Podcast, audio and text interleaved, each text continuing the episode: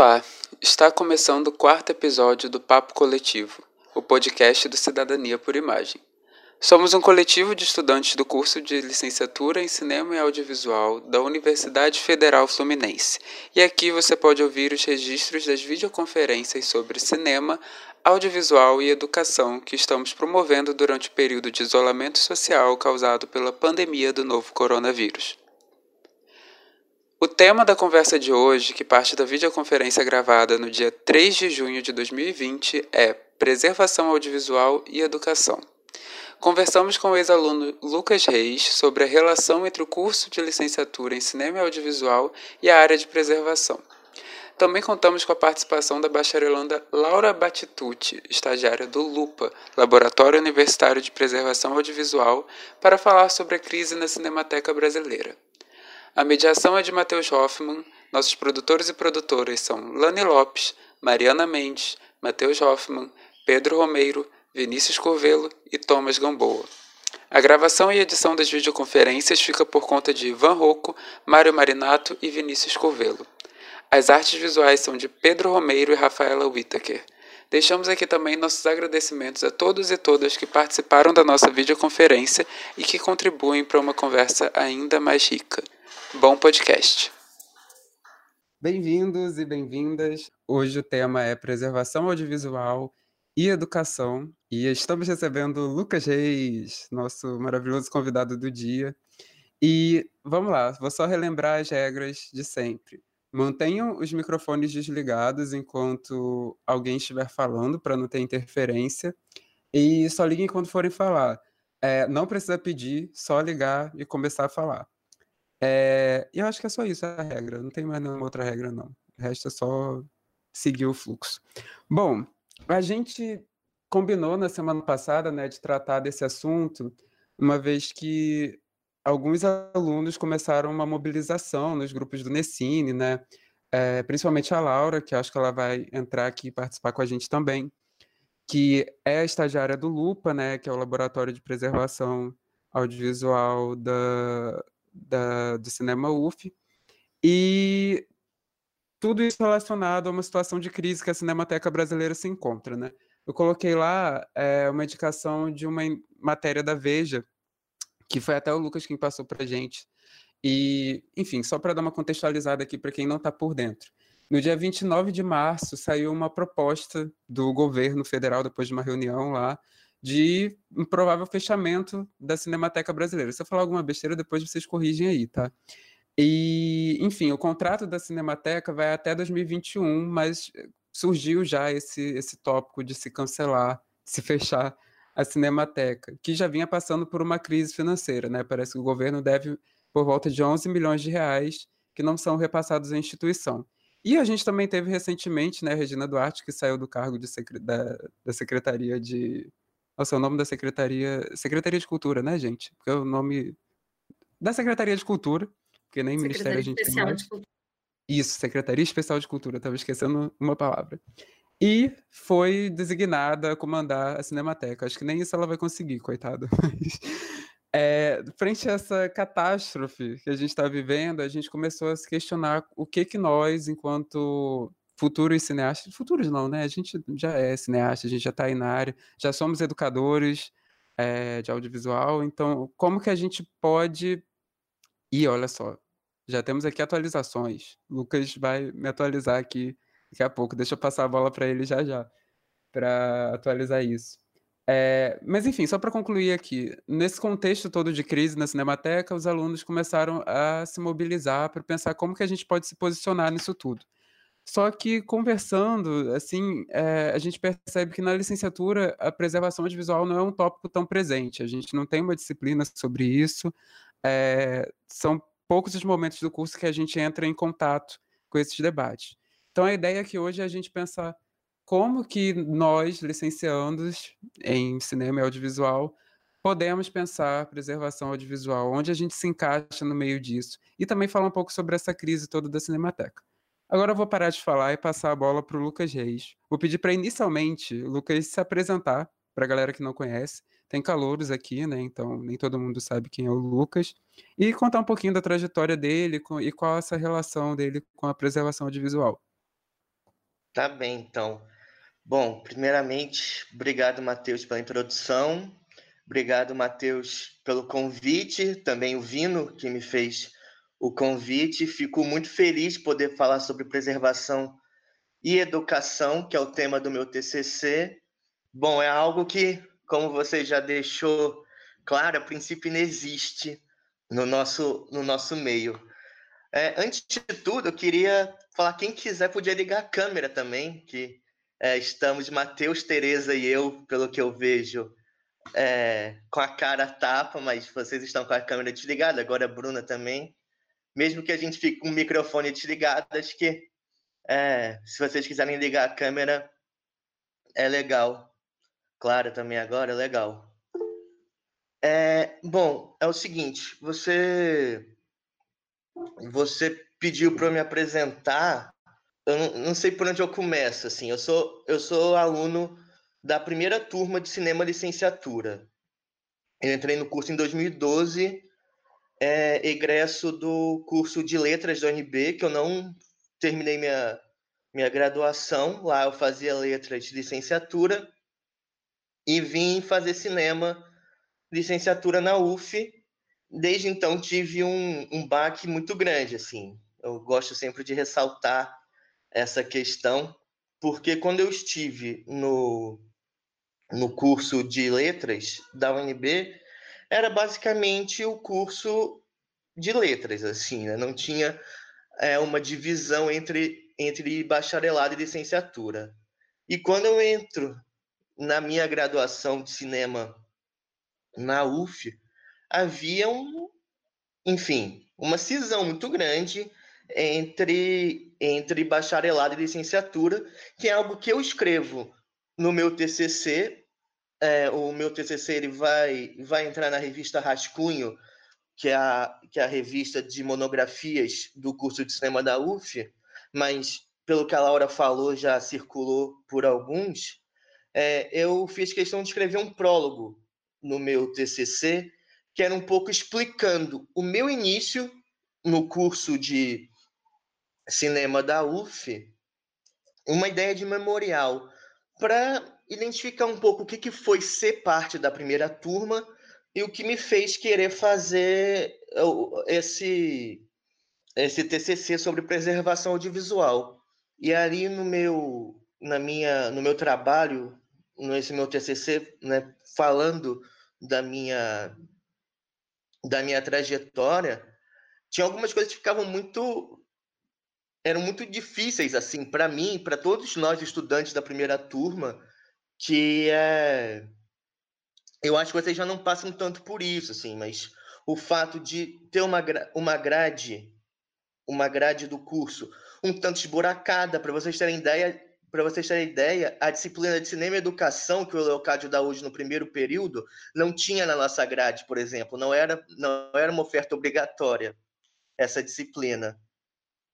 Ou o fato da gente não ter a possibilidade de ir no departamento, porque o departamento fechava às seis horas, só que aquela coisa sempre fechava um pouquinho antes, então a nossa geração, quem podia chegar no IAC só a partir das cinco e meia, já encontrava o departamento fechado, e a gente não podia fazer, enfim, coisas básicas como trancar disciplinas.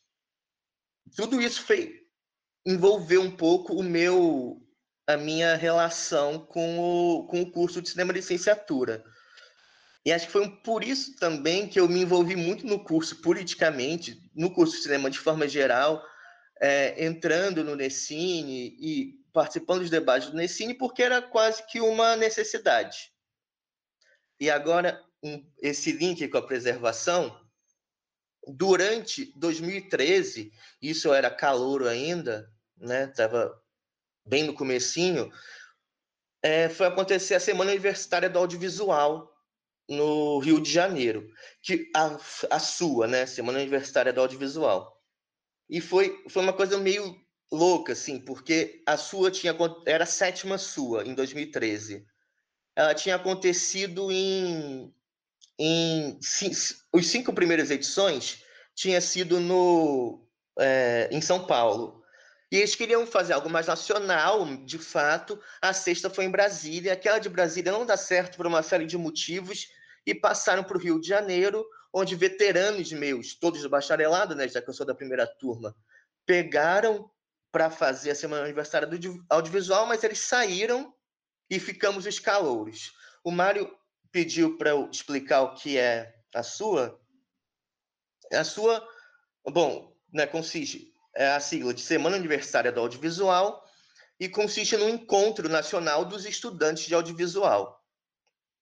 Seria uma ideia que todo é, todo ano teria em uma universidade específica diferente, eleita no ano anterior, um encontro de estudantes do audiovisual para, bom, para teoricamente debater politicamente o espaço do estudante, mas praticamente a gente sabe também que, enfim, tem as festas e é, esse encontro pessoal que também era muito divertido. Mas, enfim, essa, essa relação de, de encontro estudantil para se fortalecer os estudantes como uma, uma força política dentro do audiovisual brasileiro. E a sua, enfim, em 2013 foi acontecendo, em 2013 eu estava entrando no curso e comecei a ter uma, um interesse por preservação que vem desde antes. Minha, minha mãe, na verdade, é arquivista, assim, então é. Minha mãe chegou a ser é, presidente do, da Associação dos Arquivistas Brasileiros. Então, ela, minha mãe também sempre foi muito conectada politicamente nessa dentro da arquivologia do país. Tem uma relação forte com o pessoal do Arquivo Nacional. É, ela é arquivista da Universidade Federal de Goiás. Eu já tinha esse interesse por preservação e fui perguntar primeiro primeiro para o professor de preservação audiovisual, Fabian, por que, que não tinha disciplina de preservação no nosso currículo, no currículo da licenciatura? E aí ele é, me explica, assim, ele, ele fala que tinha o problema de, de fazer a disciplina à noite, porque você tem que visitar os arquivos.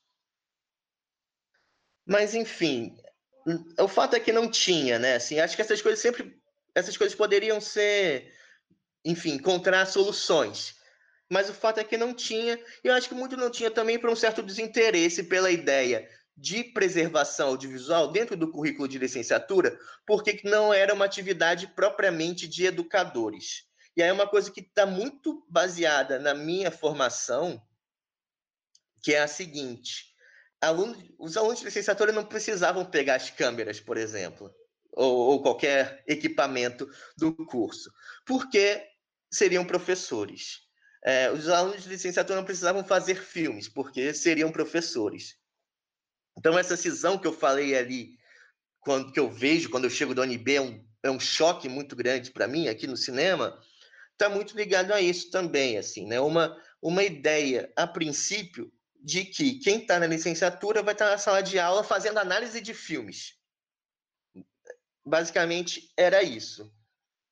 E eu, e eu tendo a achar, até por, pelas pessoas com quem eu conversei enquanto eu estava fazendo meu TCC, por mais que muita coisa não esteja ali, de que não colocar a, essa disciplina de preservação também está ligada a uma ideia de que isso não é uma atividade propriamente de educador. Daí, a minha geração, essa geração de calouros da primeira da primeira turma ali, das primeiras turmas que estão entrando, 2012, 2013, a gente propõe a sua, que acontece em novembro, no Rio de Janeiro, na UF, e ali eu, eu bati muito na tecla de que devia ter uma atividade de preservação, assim, e a gente colocou, inclusive, o tema da sua de 2013 foi é, educação e preservação, que foram coisas que a gente via como características do curso de cinema da UF que não circulava por outros espaços. Daí tem, tem uma anedota, uma parábola que eu adoro, da sua de 2013, quando começa, que, bom, teve uma oficina sobre preservação audiovisual e uma, uma roda de conversa sobre preservação audiovisual também na UF, né, ali durante a sua. E dentre essas oficinas, é, eu estava muito ligado à preservação, até porque, enfim, eu tinha proposto. Foram me contar depois, que foram chegando as delegações. Aí chega a gente, sei lá, da Federal de Pelotas, da Federal de São Carlos, da Federal é, do Ceará. E uma dessas delegações que chegam, o pessoal foi fazer inscrição e muita gente não tinha se inscrito ainda nas oficinas. E aí um rapaz perguntou para a Ariadne, uma das meninas da minha geração, também, que estava tava lá fazendo os trabalhos receptivos da sua. É, quais são as oficinas disponíveis? Ela citou, ah, tem papapá, papapá, papapá, tem a de preservação. Aí ele, pergun ele pergunta, esse rapaz de outra universidade, essa é sobre, essa é sobre meio ambiente? Por quê?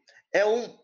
E, e, e eu, assim, é engraçado, claro, mas eu gosto muito desse exemplo, porque ele é. Me, me oferece a clareza de que preservação é algo muito distante da, de quem está dentro do audiovisual de forma geral.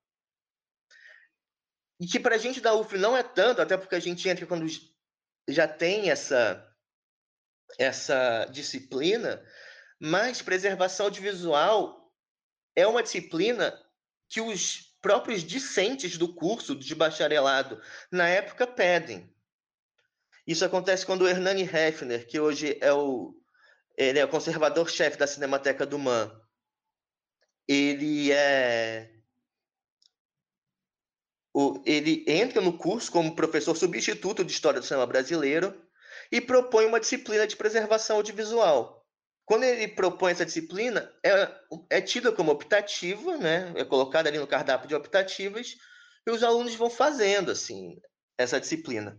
Mas chega um momento que o Hernani vai sair, ele tem que sair, né, como professor substituto, e os alunos vão pedir essa, essa disciplina como obrigatória. Então, a marcação que, inclusive, tem no TCC da Inês Aizengart, vou, até vou colocar o nome dela aqui, porque vou escrever no chat, porque o sobrenome dela é, é estranho, é incomum, desculpa, mas é, tem no TCC da Inês Azengart que ela conta que vão os alunos, o Nessine, como corpo discente, vai até a reunião de departamento para pedir a disciplina de preservação audiovisual. Ela conta que tinha professores que eram contra, que tem a discussão, mas que no fim das contas abre essa disciplina.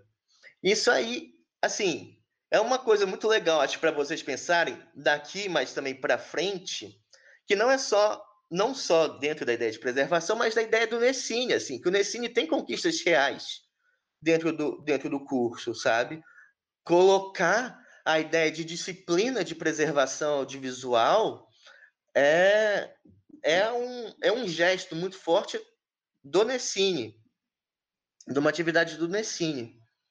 Enfim, mas eu conto isso por quê? Porque a gente pensa que tem hoje quase 100 cursos de cinema e audiovisual disparados pelo Brasil, pelo menos a última vez que eu vi. Dentre desses 100 cursos, ou quase 100 cursos, apenas seis têm a disciplina de preservação audiovisual. Desses seis cursos de preservação audiovisual que tem no país, três são no Rio de Janeiro. Ou seja, basicamente a gente está lidando com uma, com uma ideia de, de preservação audiovisual no Rio. E eu mandei uma entrevista do Rafael Deluna na revista Cinética, que o Vino me pediu, né? Caso vocês para uma preparação, caso vocês quisessem. E ali o Rafael fala dessa formação carioca que existe em preservação audiovisual. E fala de uma formação carioca que, no fim das contas, hoje enfim, está até ligada muito ao, ao, próprio Rafael, ao Fabian, à UF, mas está ligado muito a uma pessoa só, que é o Hernani Hefner. Eu não sei se vocês conhecem o Hernani, o Hernani, é, além de ser um cara genial, assim, da preservação, é um sujeito muito, muito carismático, eu diria. Então, ele aproxima muitas pessoas, ele forma, de fato, uma geração. Hoje, se a gente for pegar a Ana, acho que o, Hernani foi professor dela de História do Cinema Brasileiro, né? Mas se a gente for pegar essa, essa geração de, de preservação, até hoje, a, a BPA, Associação Brasileira de Preservadores Audiovisuais, a vice-presidente é a Débora Butrucci, que é dessa geração do formada pelo formada pelo Hernani ali da geração da UF, que tem Rafael, tem Fabiana, Débora, é o Roberto Souza, enfim, tem uma galera que faz parte dessa dessa movimentação da época, muito na figura do Hernani. Então, aquela sua de 2013, ah, rapidinho. E a sua de 2013 também ela ela é importante porque foi ali que foi pensado autogestão no Nessine porque a gente estava, a gente, assim, fez completamente sem ligação com o, com o diretório acadêmico, né, com quem presidia o diretório acadêmico, e a maior atuação dos discentes naquele ano foi isso, e a gente pensou, bom, agora a gente tem que pensar essa atividade sem é, essa atividade do Nessine como um corpo coletivo, até porque a gente estava ali em 2013, né, as manifestações de 2013, era um outro Brasil, vocês jovens, eram, era, havia esperanças, havia esperanças, e havia esperanças também na área da preservação, isso eu entro depois, mas é, era, era um outro momento ali, assim, né, também, naquela época. Mas é isso, assim, é, aquele momento para mim, é muito forte também de entender um, um ambiente de preservação e, né, na mesma época, eu estou entrando nas atividades é, nas atividades escolares e começo a pensar que essas nossas atividades escolares elas estão indo para o ralo no sentido de, enfim, do, do material. Mas mais do que isso, eu fiz um apanhado sobre cinema e educação, e o primeiro registro teórico, ou seja, um livro, ele é de antes de 1920, é tipo 1918, por aí. Que são materiais que a gente perde, assim. Depois eu fui estagiar no Arquivo Geral da cidade do Rio de Janeiro. Lá eu achei é... eu achei um projeto educacional chamado Municine. Vou até escrever aqui para vocês. O Municine foi um projeto de cinema e educação que teve no Rio de Janeiro entre as décadas de 70 e década de 80, que tem os seus materiais preservados em Super 8, na Bitola Super 8, no Arquivo Geral da cidade do Rio de Janeiro. O que acontece? Lá não tem projetor Super 8, ou seja, aqueles filmes estão lá, estão lá preservados, mas eles não podem ser acessados.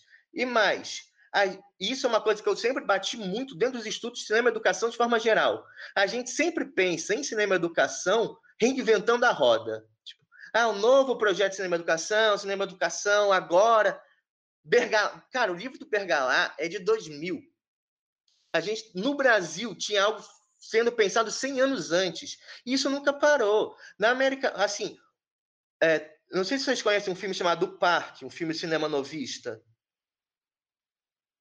O parque é uma é daquela geração do, do Davi Neves. Vocês já ouviram falar do Cinco Vezes Favela, um filme mais famoso? O Cinco Vezes eu estou acompanhando por quem está com a câmera ligada e balança a cabeça positivamente. Eu falei das de como é bom a gente ter as câmeras ligadas.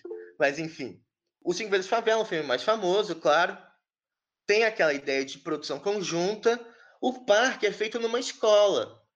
Também é um curta-metragem, é só um curta de produção coletiva, feito em escola. Então já é, ainda era uma era uma proposição de pensar o cinema nas escolas. E eu trabalho no FBCU, o Festival Brasileiro de Cinema Universitário, e na última edição a gente homenageou a Marília Franco. A Marília Franco, ela é da primeira turma da USP, que é ali de meados da década de 60. Quando é, ela fala que foi ter aula com Paulo Emílio Salles Gomes, e tinha lá os 10 alunos da primeira geração, entre eles Ismael Xavier, enfim, naquela primeira turma espiana, é, por que, que você está aqui? Ah, eu quero ser diretor, eu sou crítico de cinema. E ela levanta a mão e fala, eu quero trabalhar com cinema e educação. Ela conta isso. Então, desde aquele desde ali da primeira turma da USP, que você já tem um pensamento de cinema e educação. E ela fala que teve essa ideia porque ela trabalhava é, numa escola de arte e via já trabalhos com câmera. Então não é uma, algo que sai da cabeça dela, mas também é algo que está se movimentando na época. Isso sem contar, claro, com toda a produção latino-americana. Inclusive, a gente vai ter um cineasta boliviano como San Rinese, o grupo Camal, que vai ter uma, uma marcação de ter uma produção educativa com os indígenas da Bolívia. Então, enfim, tudo isso são materiais de uma educação importantíssimos e que carecem de ser preservados. E dentro de uma ideia de disciplina de preservação audiovisual no currículo de licenciatura, isso poderia ser melhor pensado.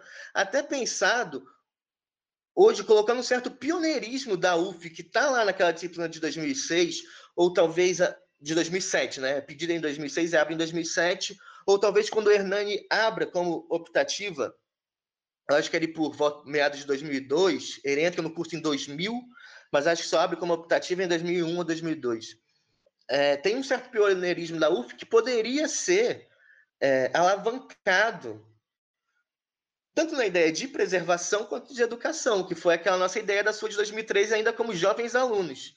Preservação audiovisual e educação são dois, dois temas que fazem muito parte do nosso curso aqui dentro da Universidade Federal Fluminense, mas que não ganha mas que não ganha projeção projeção nacional né?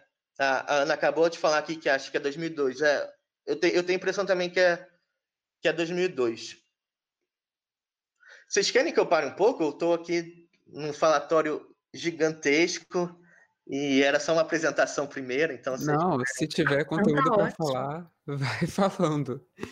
Depois a gente abre para as perguntas, então quando você achar que concluiu, tá tudo bem. Se eu achar que eu concluí, a gente só vai sair daqui hoje. Daqui a pouco a gente vai entrar nesse mundo. Bom, a gente está nesse, nesse pioneirismo que a UF não usufrui, né, por motivos diversos. E tem mais uma questão que para mim é muito importante, que até depois eu gostaria de ouvir de vocês, que é a seguinte: a minha geração não tem onde estagiar. Quando a gente entra, Onde que nós vamos atuar? Não tem lugar para o licenciando e isso não foi não foi pensado pelo departamento. Então é tá, licenciatura entra na escola, mas qual escola, como, levando em consideração que não tem aulas de cinema nos, na educação básica regular, como que a gente vai dar, oferecer esses cursos?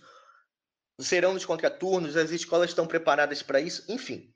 Toda uma gama que eu acho que vocês pensam isso, né, naturalmente, quando vão fazer os estágios de vocês, para a gente aparece como como um universo universo cinza, assim, né? uma penumbra, porque não tem como a gente avançar dentro dessa desse universo de cinema e educação quando a gente não tem não tem qualquer base do departamento.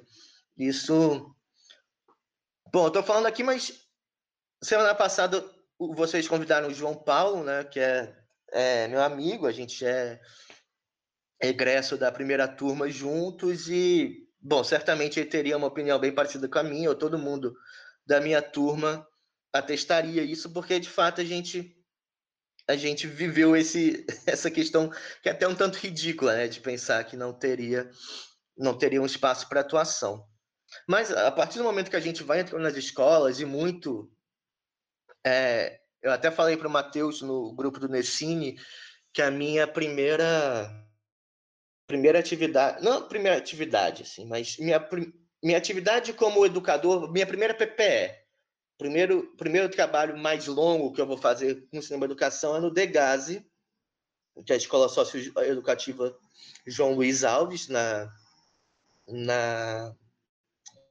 Ai meu Deus, na Ilha do Governador, no Rio de Janeiro, e do qual assim eu fui lá, eu pedi para fazer o trabalho e a não me cedeu nada, assim, nem passagem, nem, nem qualquer é, qualquer auxílio que eu poderia ter, eu não tive da universidade, né, que eu, eu tinha que tinha de ir até o Degase por minha conta, assim. E quando a gente vai começando essas primeiras atividades, que há um me chama atenção assim, né? A gente está perdendo os nossos próprios materiais hum, que a gente está produzindo. Porque quando vai se falar de preservação, de modo geral, não dentro da teoria de preservação, mas dentro de um certo senso comum, assim, né? Vai se falar de preservação dos longas-metragens de ficção. Mas esse universo é muito maior do que isso, né? Toda a produção universitária, inclusive, toda a nossa, a nossa produção específica, como filmes, é, elas merecem, elas devem ser preservadas. E, e a produção das escolas também, elas têm que ser preservadas, até para não ficar.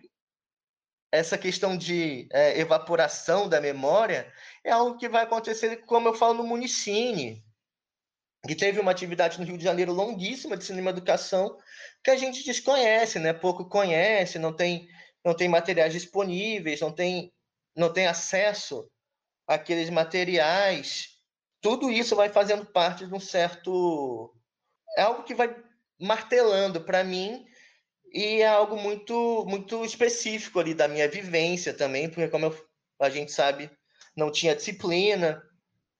Aí eu vou fazer a disciplina, inclusive, com, com o Fabião, eu pego a disciplina do bacharelado, que é, é papo também, outro papo para licenciatura, mas é, para a gente, a gente não podia pegar as disciplinas do bacharelado.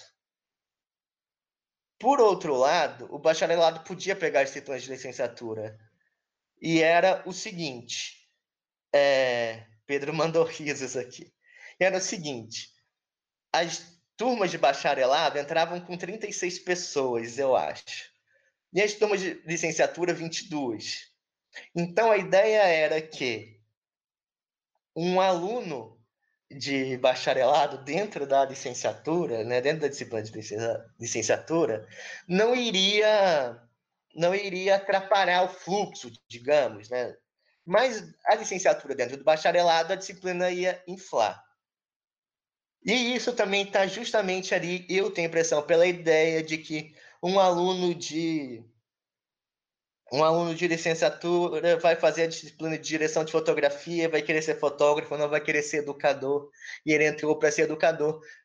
Eu, eu tenho muita impressão que sempre foi isso, no fim das contas, por mais que tinha essa desculpa esfarrapada. Eu não sei se vocês sabem, mas hoje todas as disciplinas do bacharelado podem ter até três alunos da licenciatura, que isso foi tirado em reunião de departamento. Então, se uma disciplina de licenciatura, de bacharelado, a disciplina de som está lotada, digamos, tem os 36 alunos, mas não tem ainda três alunos de licenciatura, digamos, só tenha um, tenha dois ou não tenha nenhum, os, o aluno de licenciatura tem é, direito de se inscrever na, na disciplina, atualmente são cinco, então legal que aumentou, mas é, isso, isso também foi o que eu sempre achei meio. É sempre muito bambo, assim, né? Porque ah, são cinco, mas aí o aluno de licenciatura tem que descobrir se tem quatro ou três ou cinco já na disciplina para poder fazer. Mas, enfim, isso foi também uma conquista do Nessine. É, mas, como eu tinha já uma relação com o Fabian e, e é, já tinha pedido pela disciplina de preservação na licenciatura, eu, eu consegui fazer a disciplina com ele. Comecei a estagiar na Cinemateca do MAN, com o Hernani, que eu já falei aqui, e com o Fabrício Felite, que na época trabalhava lá também. E essas questões vão me vão me é, acendendo mais para essa, essa condição de preservação audiovisual e, e, preservação audiovisual na educação, assim. E no fim das contas, tá, acho que tá com o Hernani foi muito bom, porque o Hernani, na Cinemateca do MAN, ele fazia parte, ele era consultor de um projeto educativo da Adriana Fresquet, da UFRJ, o Cinead, o Cinema para Aprender e Desaprender. Então, ele e, e ele assim, é, ele não se formou em letras, assim como eu, mas chegou a fazer disciplinas de educação. Então ele tinha uma, uma relação com educação e até uma até uma relação que eu achava bastante bastante progressista, assim, que eu gostava de conversar com ele dentro do, especialmente do nosso curso, que tinha ali uma ideia bergalaniana de cinema como arte. Isso isso faz muito parte do meu TCC, na verdade, pensar o um entendimento de que é, Bergalá, na verdade, ele é crítico de cinema, né? O Bergalá ele começa como crítico. Mais do que isso, o Bergalá é o crítico da década de 80, daquela geração que o Antonier de no livro Cinefilia, o Baek ele fala da, da geração que se apaixona pelos críticos, não só pelos filmes, se apaixona pelos críticos. O Bergalá é dessa geração. O Bergalá conta no, no Hipótese de Cinema, ali na introdução, que ele treme ao ver Rivette, então, você tem essa relação ali com a grande arte da cinemateca, que vai se formar na Cinemateca Francesa. Eu já vou entrar nessa ideia de Cinemateca também é, daqui a pouco.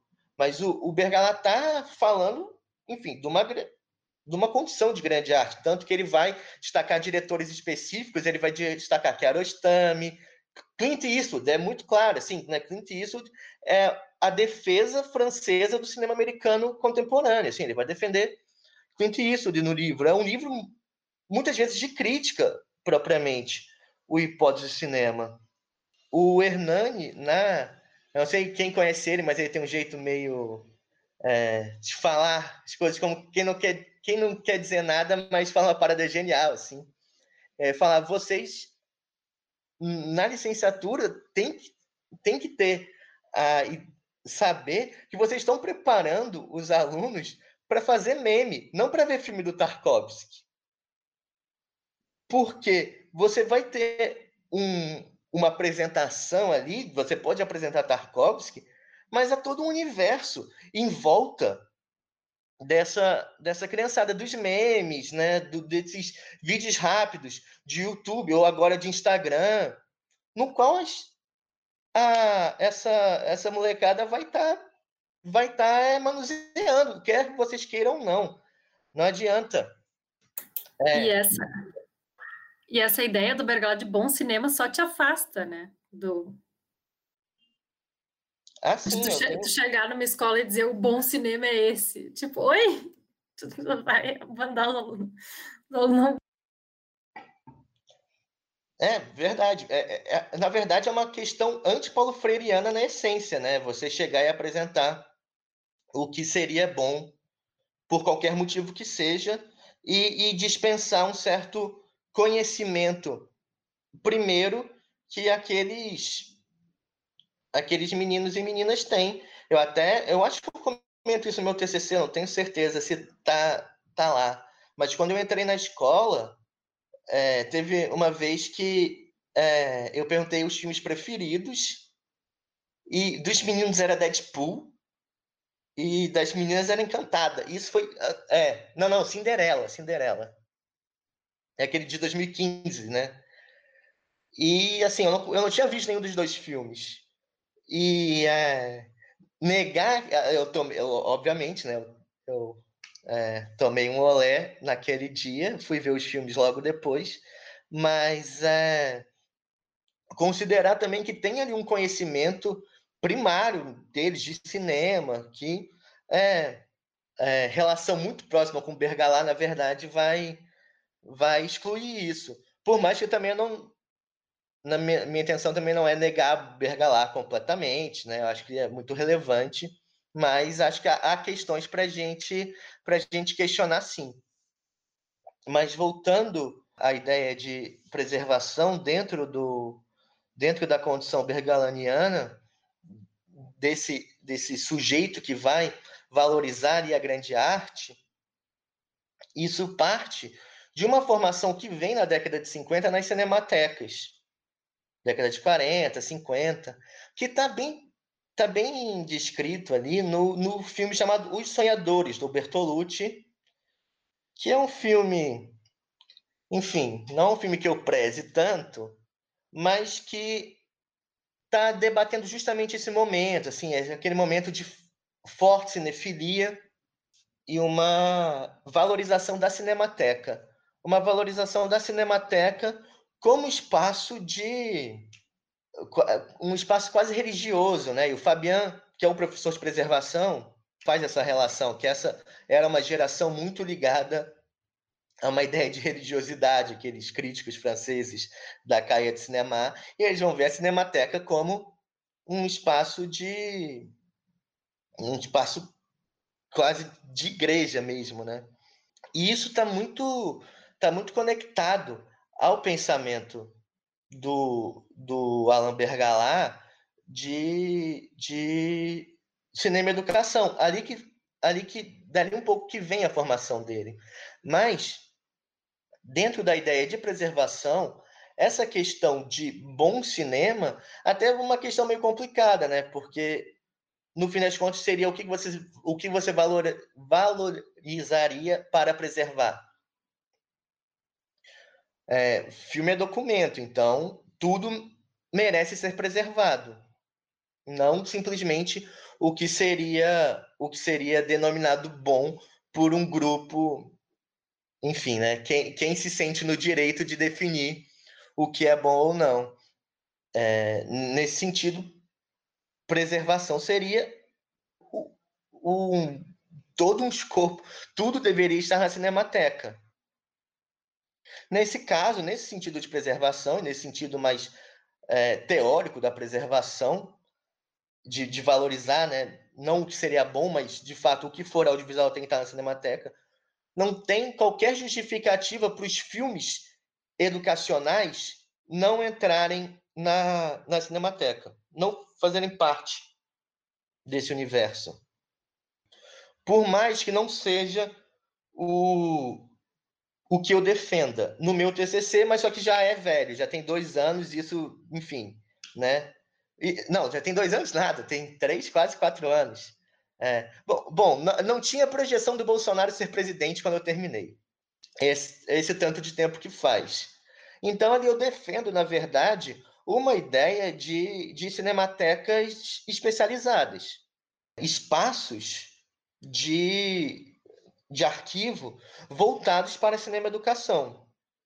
Como é um pouco o MIS, os museus de imagem e som que são espalhados pelo país, do qual eu acho que, que até poderia começar dentro dos MIS, por exemplo, essa ideia de cinema educação, por conta de uma produção gigantesca que vai vai está sendo produzida, está sendo perdida já, né? Bom, é, eu não sei aqui quem trabalha com cinema e educação há mais tempo, mas pode ser que não tenha todos. Já produziu.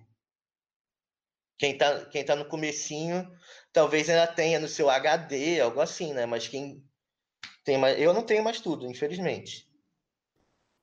Eu queria aproveitar esse gancho para comentar sobre a criação do próprio coletivo, né? Que partiu de uma situação dessas o Tunico fez esse projeto Cidadania por Imagem lá nos anos 90 e ele tinha essa vontade de recuperar os filmes que ele produziu naquela época, porque ele perdeu o acesso a alguns.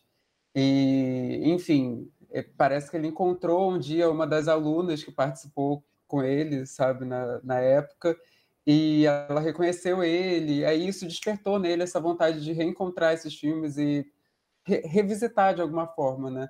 Foi por isso que a gente fez a mostra, que completa um ano semana que vem, vamos comemorar. É e, e, criou o coletivo, né? Então, assim, é, existe essa relação na licenciatura, né? Nesse grupo aqui que a gente está se encontrando agora, que é totalmente é, diretamente ligada a uma ideia de preservação, né? E algo que a gente nem tem tanta dimensão assim. Mas, enfim, só queria complementar isso, que partiu de uma situação dessa, assim, que o Tunico perdeu um pouco de acesso a esse material educacional que ele fez. É, eu acho. Ah, desculpa, Lucas, só ia continuar. Não, pode.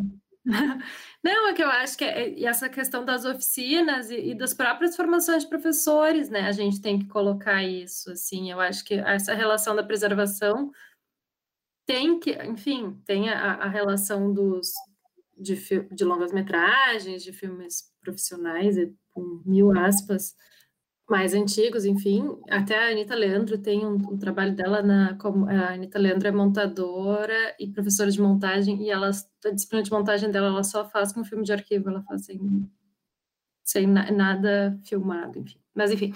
Uh, que a gente tem que falar muito assim com, os, com as professoras e professores, porque se perde, né? E a, a gente mesmo, assim, tipo, a, eu fui bolsista do Cuman e o Cuman tinha quatro HDs com coisas misturadas do Inventar com a Diferença, de uma oficina que eles estavam dando no não sei o quê.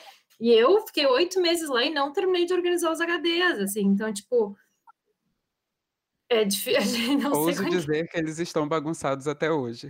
Então, e, e, e, porra, sabe? Olha onde é que a gente está. Está dentro da UF, que é uma referência em, preservação e educação, e o, e o laboratório que fala, que pesquisa, não, não consegue organizar seu próprio material, sabe? Se perde coisa e não encontra.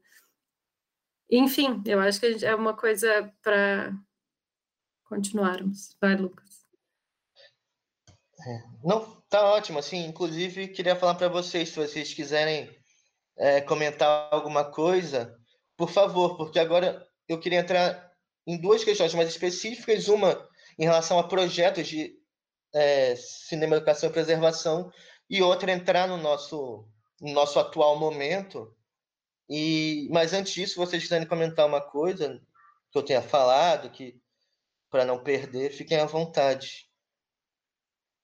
Se alguém tem alguma proposição, alguma pergunta, alguma, algum questionamento. Acho que ninguém quer comentar. É, Posso continuar, então? É porque eu acho que a maior curiosidade é justamente essa. O que exatamente de cinema e educação a gente pode está trabalhando, sabe? Por exemplo, numa PPE, como que a gente trabalha preservação e educação. Acho que isso tudo é um campo muito inóspito, assim, para a gente. A gente realmente não tem muita noção do que fazer, sabe?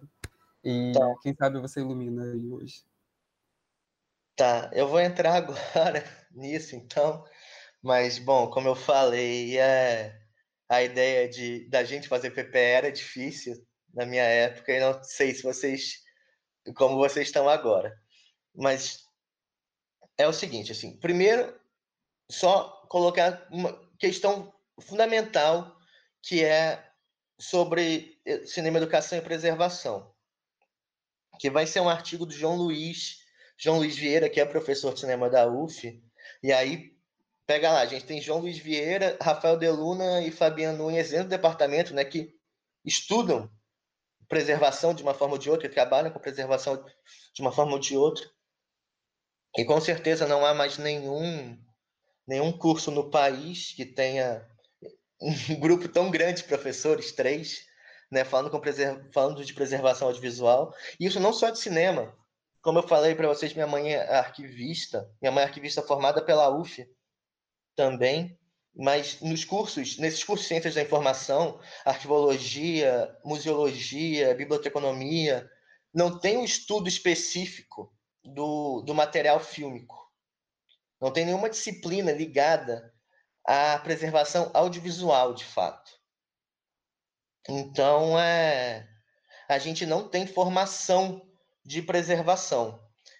Daí, do que eu, do que eu fui mapeando, eu, não vou enfim, contar todo o meu mapeamento para vocês, porque é muito grande, mas o que eu fui mapeando de é, preservação no país, de estudos de preservação, o primeiro, o primeiro curso de preservação audiovisual que você tem mais longo, sem pensar cursos menores, mais curtos, oficinas e feitos totalmente dentro do assim, né, no Brasil, sem pensar professores estrangeiros ou alunos brasileiros fora do país, o primeiro curso de preservação audiovisual no país é o curso que o Hernani Hefner dá na UF em 2002, como é, eu falei aqui, assim.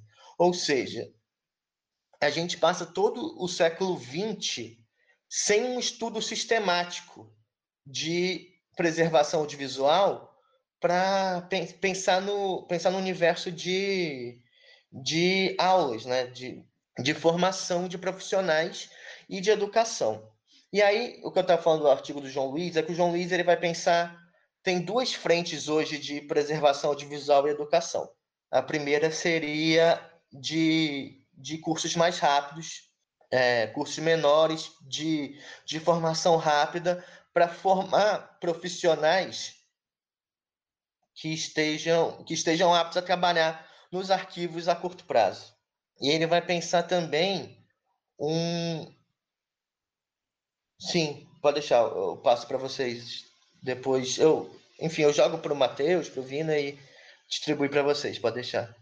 Ele vai pensar nessa condição e vai pensar numa segunda condição, que é uma segunda condição mais ampla, de maior, de uma formação já de preservadores audiovisuais, não em cursos rápidos, mas num curso maior, em que você tenha um estudo sistemático de, de cinema e de ciências da informação para se formar o preservador audiovisual. Dentro dessa questão, hoje, uma questão que a licenciatura tem que estar muito atenta e acesa é na formação de, de material ligado para essas para esses profissionais. É para essa formação de profissionais. Porque na verdade, todo todo livro vai vai ter um caráter educativo. E a gente tem poucos materiais, esses materiais de, de formação. E quando eles existem, é, eles são mais técnicos. Então, é, pensar nessa, nessa proposição de materiais hoje de, de é, formação de preservação audiovisual é muito importante. Mas essa frente que o João Luiz pensa, né, de, de, nesses dois ataques, um ataque mais rápido para uma formação necessária por agora, levando em consideração que a gente não tem um número mínimo de profissionais formados para estarem trabalhando nos arquivos que já são existentes, e vai pensar num, numa outra medida maior, que é de fato formação de profissionais, né, de, que passem por todo um processo, um processo mais longo, e mesmo assim não há materiais de formação quanto a isso.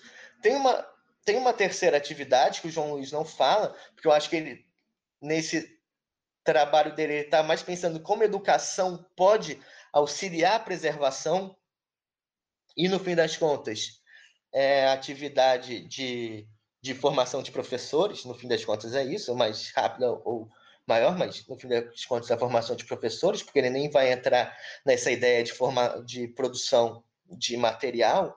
Tem o um outro lado, essa via de mão dupla, que é uma ideia de preservação de guarda dos materiais educacionais. E eu acho que isso poderia ser muito pensado como PPE chegar na Cinemateca do Man, ou, ou no próprio Lupa. Eu acho que o Lupa seria ideal para isso atualmente. Durante toda a minha graduação, o Lupa não existia, né? É, o Lupa é formado depois, assim. Pensar dentro do Lupa um espaço de guarda do, da produção que está sendo feita atualmente nas escolas. Isso, isso tem muito a ver com a minha com a minha ideia inicial, na verdade, que eu falei um pouco antes, de que é, eu defendo a ideia de cinematecas especializadas ou, ou de museus de imagem só, especializados de cinema educação, porque eu vejo uma produção cada vez maior e uma produção específica.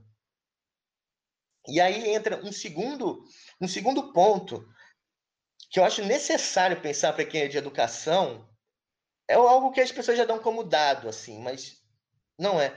Quais filmes vão ser exibidos nas escolas? É, é difícil, assim, eu, quando eu faço a professora, eu falo assim, aí eu espero respostas, né? Mas aqui é um pouco mais difícil vir as respostas. Mas. Posso falar uma coisa só? Claro. É, que teve tinha matéria do Leocádio, ele fala que ele solta de tempos em tempos, que era disso, de festivais, mostras e cineclubes, né? Eu, eu, então, eu também fiz, eu nem era de cinema ainda. E foi exatamente esse o desafio. Tipo, vocês vão ter que mostrar algum filme ou alguns curtas, vai lá e depois conta como foi. E é muito, muito boa essa experiência, assim, não dentro da PPE, mas uma matéria optativa que fizesse, forçasse a gente a fazer isso, porque quando você entende que é isso que você falou, se você chega na sala de aula e a galera tá assistindo outra coisa que você nunca nem viu, você nem, né, então, da relevância disso. Pois é. É.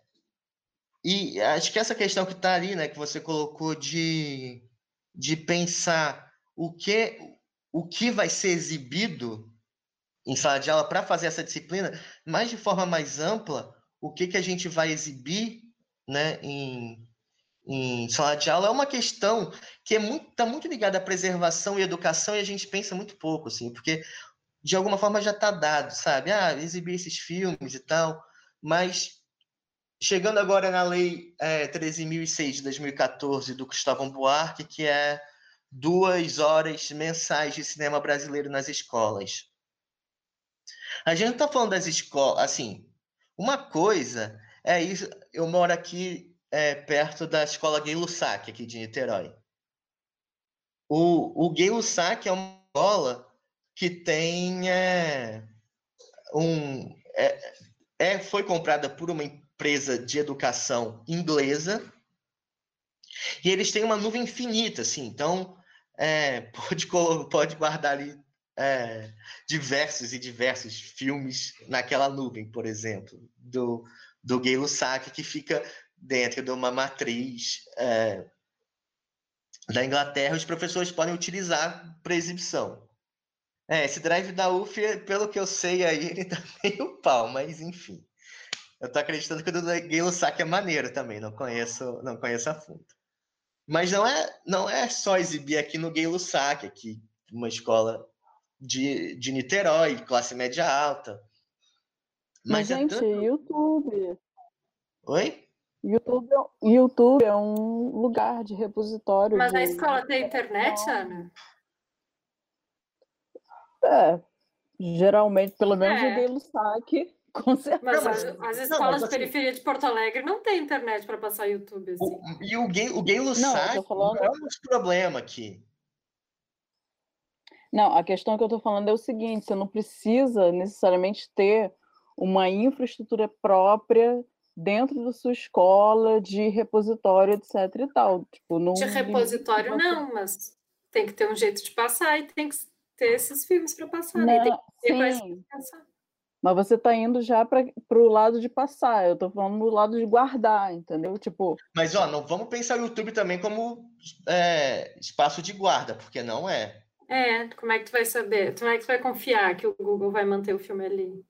E, e mais do que isso, né? Uma empresa estrangeira, se a gente está pensando aqui no cinema brasileiro em relação à lei, é uma empresa estrangeira que vai deter toda essa todo esse todo o material toda essa documentação é, para si, né? Enfim, o, o, a UF poderia ter toda a sua rede da, da Google, mas isso não faz sentido, seria até de graça, mas não faz sentido, porque toda a informação, todo o conhecimento produzido na UF seria estaria dado para uma empresa estrangeira. A gente não pode pensar também todo esse material, especialmente esse material brasileiro, na, no Google, né? É, não só dado, mas como sem contar com o posto de guarda mesmo. Se o YouTube exatamente, pode... exatamente. Não só dado como a gente está confiando que vai, vai se manter lá. E nuvem não é nuvem, né? Nuvem são computadores. Se explode uma bomba nos computadores do Google. Mas tem uma, outra questão, porque isso é uma coisa que eu dei o exemplo do Galo Sac, mas tem outro exemplo que é uma escola em Caicó, no Rio Grande do Norte, que tem que exibir esses times também. Eu dou o exemplo de Caicó, do Rio Grande do Norte, não por acaso, assim, sempre a, a minha cidade de exemplo, porque, não sei se vocês sabem, lá na UF tem uma sala chamada a C100, sabe? Você sabe qual é a C100? A C100 atualmente, ela é, o nome dela é Moacir Cirne. Moacir Cirne, ele é um dos professores de comunicação mais importantes ali da, da formação do IACS, né? enfim, desde a época da ditadura militar, está lá. E o Moacir ele é de Caicó, no Rio Grande do Norte. E ele tem um livro que chama Os Filmes da Minha Vida. Ele, ele na verdade, ele é teórico de quadrinhos. Eu, eu gosto muito de quadrinhos também, eu trabalho com quadrinhos e por isso eu li muito Cirne. Mas ele tem um livro sobre os filmes da minha vida que ele fala dos filmes que ele viu em Caicó. E a escola hoje pode ser um espaço de formação, porque Caicó não tem mais salas de cinema. Mas a escola pode ser esse espaço de formação, porque o menino do Gay Lussac, ele tem. Olha, ele tá aqui, cara, aí, ele pode ir no Plaza Shopping, ele pode ir no Bay Market, ele pode ir no Cinearte UF, ele pode ir no Reserva Cultural. Ele tem uma disposição de mais de 25 salas de cinema para ele. Em Caicó, você não tem mais disposição de salas de cinema. Se a gente for pensar na periferia de Caicó, você também tem uma dificuldade de acesso à internet. A escola pode, é, a escola pode ser esse espaço de formação, mas como é que esses times vão chegar ali? E essa é uma questão que a preservação pode atuar muito bem. É assim, eu, eu acho que não é a formação de professores, que é importante. Eu acho que não é a, a formação de material didático, a, a produção de material didático que é importante mas o acesso de filmes às escolas. Às escolas de forma geral, assim, eu tô eu, o que a gente tem que pensar de acesso acesso à escola é aqui, é de uma escola da burguesia de Niterói até uma escola com todas as dificuldades financeiras que é, há na, na, educação na educação do Rio de Janeiro, do estado do Rio de Janeiro. Até que o município de Niterói hoje né, financeiramente está melhor, mas as escolas estaduais elas têm problemas financeiros graves. E os times têm que chegar. Os times têm que chegar, enfim, onde a Tereza agora deu exemplo da, de Porto Alegre, elas também têm que chegar em Roraima. É tudo uma. E essa é uma das minhas grandes defesas da, da formação de cinematecas especializadas. Porque as cinematecas especializadas podem fazer trabalhos específicos com, esse, com, essas, região, com essas regiões, que, se a gente for pegar na história do cinema brasileiro, é que, que o, o que o INSE fez, o Instituto Nacional de Cinema Educativo fez isso. Tudo bem que era concentrado, mas a gente está falando do primeiro órgão, órgão federal né, do, de cinema no Brasil, é o Instituto Nacional de Cinema Educativo, que era justamente conseguir fazer com que esses filmes se né, se espalhassem numa uma produção específica do INSE. É, tem, tem uma ideia de distribuição também dentro do INSE que é importante para a fundação do INSE e para a formação do INSE. É um pouco isso que eu discuto, é um pouco isso que eu defendo, e eu acho que eu tenho a impressão que essa é a grande defesa hoje, que a, que a preservação, que preservação e educação podem se retroalimentar e não e não pensar também só como a preservação pode auxiliar a educação, a educação pode auxiliar a preservação, mas uma retroalimentação, porque essas, essas cinematecas especializadas vão auxiliar as escolas, vão oferecer os filmes para as escolas e, e as escolas vão consumir dela, né? Então você vai ter, de fato, essa, essa retroalimentação. Dentro dos projetos PP, eu acho que o Lupa, como, como é um espaço de guarda, vocês terem um material de passar para as escolas de Niterói e de receber a produção das escolas, gigante, gigante, gigante. É, eu acho que alguém queria falar, teve um. Oi, então, é que eu estava pensando aqui se, conhece, se tem conhecimento de algum projeto que está em desenvolvimento ou, ou que realmente está acontecendo, é, seja nacional, seja estadual, que tenha essa proposta de é, visitar escolas e levar filmes ou algo do tipo. Não só a questão de, de nuvem, né? Porque talvez não seja nuvem não seja uma ideia tão assim abrangente, mas sei lá, um DVD, uma cópia, um projetor, não sei. Essa é meio de cineclube, talvez, né? Cineclube na escola. Olha, Assim, na verdade, eu tenho a impressão que tem vários projetos. Acho que a Tereza trabalha, eu trabalhava em um lá no Rio Grande do Sul, não é, Tereza? É, eu ia falar duas coisas. Não, o projeto que eu trabalho, que eu trabalhava no programa de alfabetização de Dói, não é exatamente isso, mas é também, assim, a gente tem uma relação municipal com as escolas do município e dá, entre outras coisas, auxílio às escolas nisso que elas querem. E, é, posso só, gente... posso claro, só falar um negócio assim?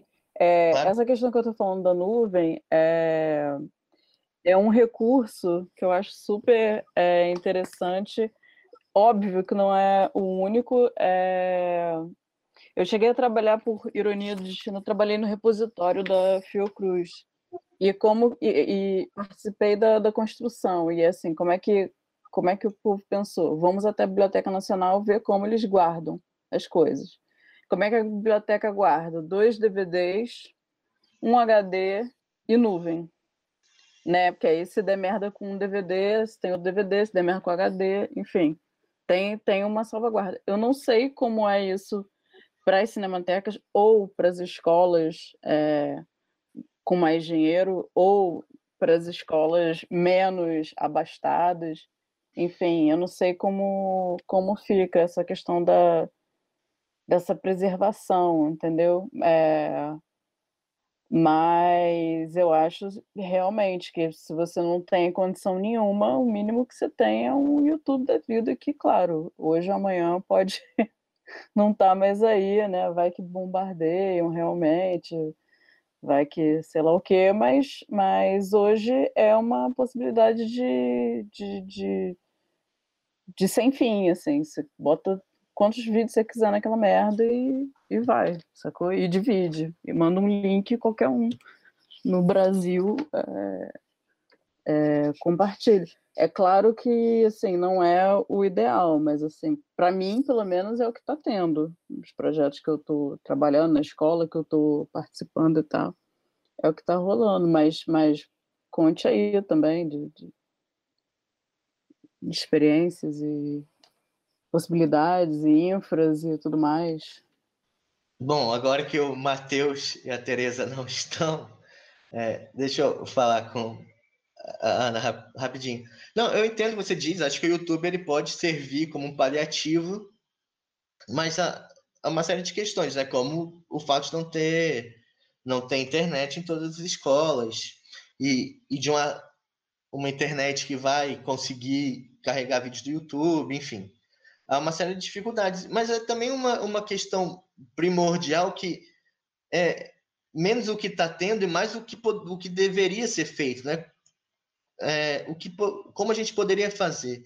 E pensar em ter todo esse material educacional arquivado no Google é ceder todas as suas informações para para a maior empresa do mundo hoje, né? Para uma das maiores empresas do mundo, assim que, no fim das contas, enfim, aqui, até então todo aquele material é gratuito, mas pode vir a não ser por algum motivo, enfim. É, no fim das contas, é uma empresa privada. O que eu proponho, aí eu proponho mais como uma idealização, seria a, a fundação dessas cinematecas, que seriam espaços criados para isso, assim, né? Para você ter essa relação com as escolas de preservação, no caso, de, de guarda de filmes, para é, se relacionar com as escolas. E até as escolas iam entender, né? Quem está de fora desse mundo do cinema entenderia que aquilo ali era um espaço ligado a ela e, e ou para ela, né? E é, enfim, tentaria se aproximaria daquilo ali de alguma maneira ia criar essas relações, ia criar relações, inclusive, entre as próprias escolas. Um espaço de cinemateca também é um espaço de exibição, então poderia ter junção de escolas ali. Eu acho que um pouco isso está ligado ao trabalho que a Tereza ia falar lá no Rio Grande do Sul. Mas, enfim, acho que o, o uso do YouTube ele vai funcionar às vezes para a gente como um paliativo, assim, né? Eu, eu confesso que eu não uso, eu, eu, eu levo eu levo uma, meu material sempre, assim, do, ah, vou exibir tais filmes. Aí eu levo no pendrive, né? coisa, uma coisa do tipo, assim, né? Acho, eu, eu não confio, eu não confio usar o YouTube sempre, não. Mas, é, tá, a Tereza não voltou, por enquanto. Deixa eu ver com o Matheus. Gente, eu voltei, mas deixa eu só fazer um comentário antes que caia de novo, vai que cai, né? É, eu não sei se alguém já falou aqui, que eu tinha pedido no WhatsApp para falarem. Vamos tentar encerrar esse bloco da, da conversa até umas 7h40, para dar tempo de conversar também sobre a crise, essa questão que a Laura ia levantar sobre a mobilização do Nessine e tal. Tudo bem para vocês? Que aí. Pode ser? Só isso mesmo que eu queria Sim. dizer. Então vamos seguindo aí. Tá. Bom, vou tentar também ir mais rápido. É, o, o Natan colocou aqui a ideia de HD externo, mas HD externo também não é um, um é, guarda, né? Você vai ter ali aquele seu material, mas você não pode confiar num HD externo como material de preservação. Até estava conversando com o Fabian e o Fabian falou de é, estudos sobre Oi? É, ainda mais com tantas pessoas assim, estar tá manuseando e tal. O Fabiano estava falando de estudos sobre guarda digital, isso é um problema, porque é algo muito novo ainda, mas de ter você ter o material em cinco HDs diferentes. que você cria uma ideia de tsunami digital, assim, né? Você vai ter que ter uma nuvem imensa, gigantesca, para conseguir é, ter o material um mesmo filme arquivado cinco vezes em diferentes uh, ah, HDs. Mas o que o Matheus tinha falado há um tempo atrás em relação a às próprias escolas, é porque, na verdade, assim, a, o preservador audiovisual é um profissional. E um profissional que trabalha nas cinematecas, né? não nas escolas. Toda aquela ideia de que o, o, a preservação começa na produção, então o realizador tem que ter o conhecimento, assim, não conhecimento, mas vai lá, uma, um mínimo, uma mínima vontade de guardar os seus guardar os seus materiais, né, desde ali do início da produção, cuidar do material para preservação, é a mesma questão das escolas. As escolas elas devem ter essa é, esse entendimento de que é necessário. Devem ter assim, deve chegar a elas de alguma forma, né? A necessidade de preservar e de como que elas podem ajudar preservando, porque elas vão ser o primeiro espaço de produção. Mas, quando a gente imagina, porque falar de preservação fala também de coisa a longo prazo. Imagina, não em, em 2090, qual escola que daqui a 70 anos vai ter vai ter qualquer possibilidade de administrar toda a produção audiovisual que aconteceu na escola naquele momento. Então, os professores que estão trabalhando com arte audiovisual, eles devem, assim, ter entendimento disso, né? Devem ser caros, né? essa questão de preservação.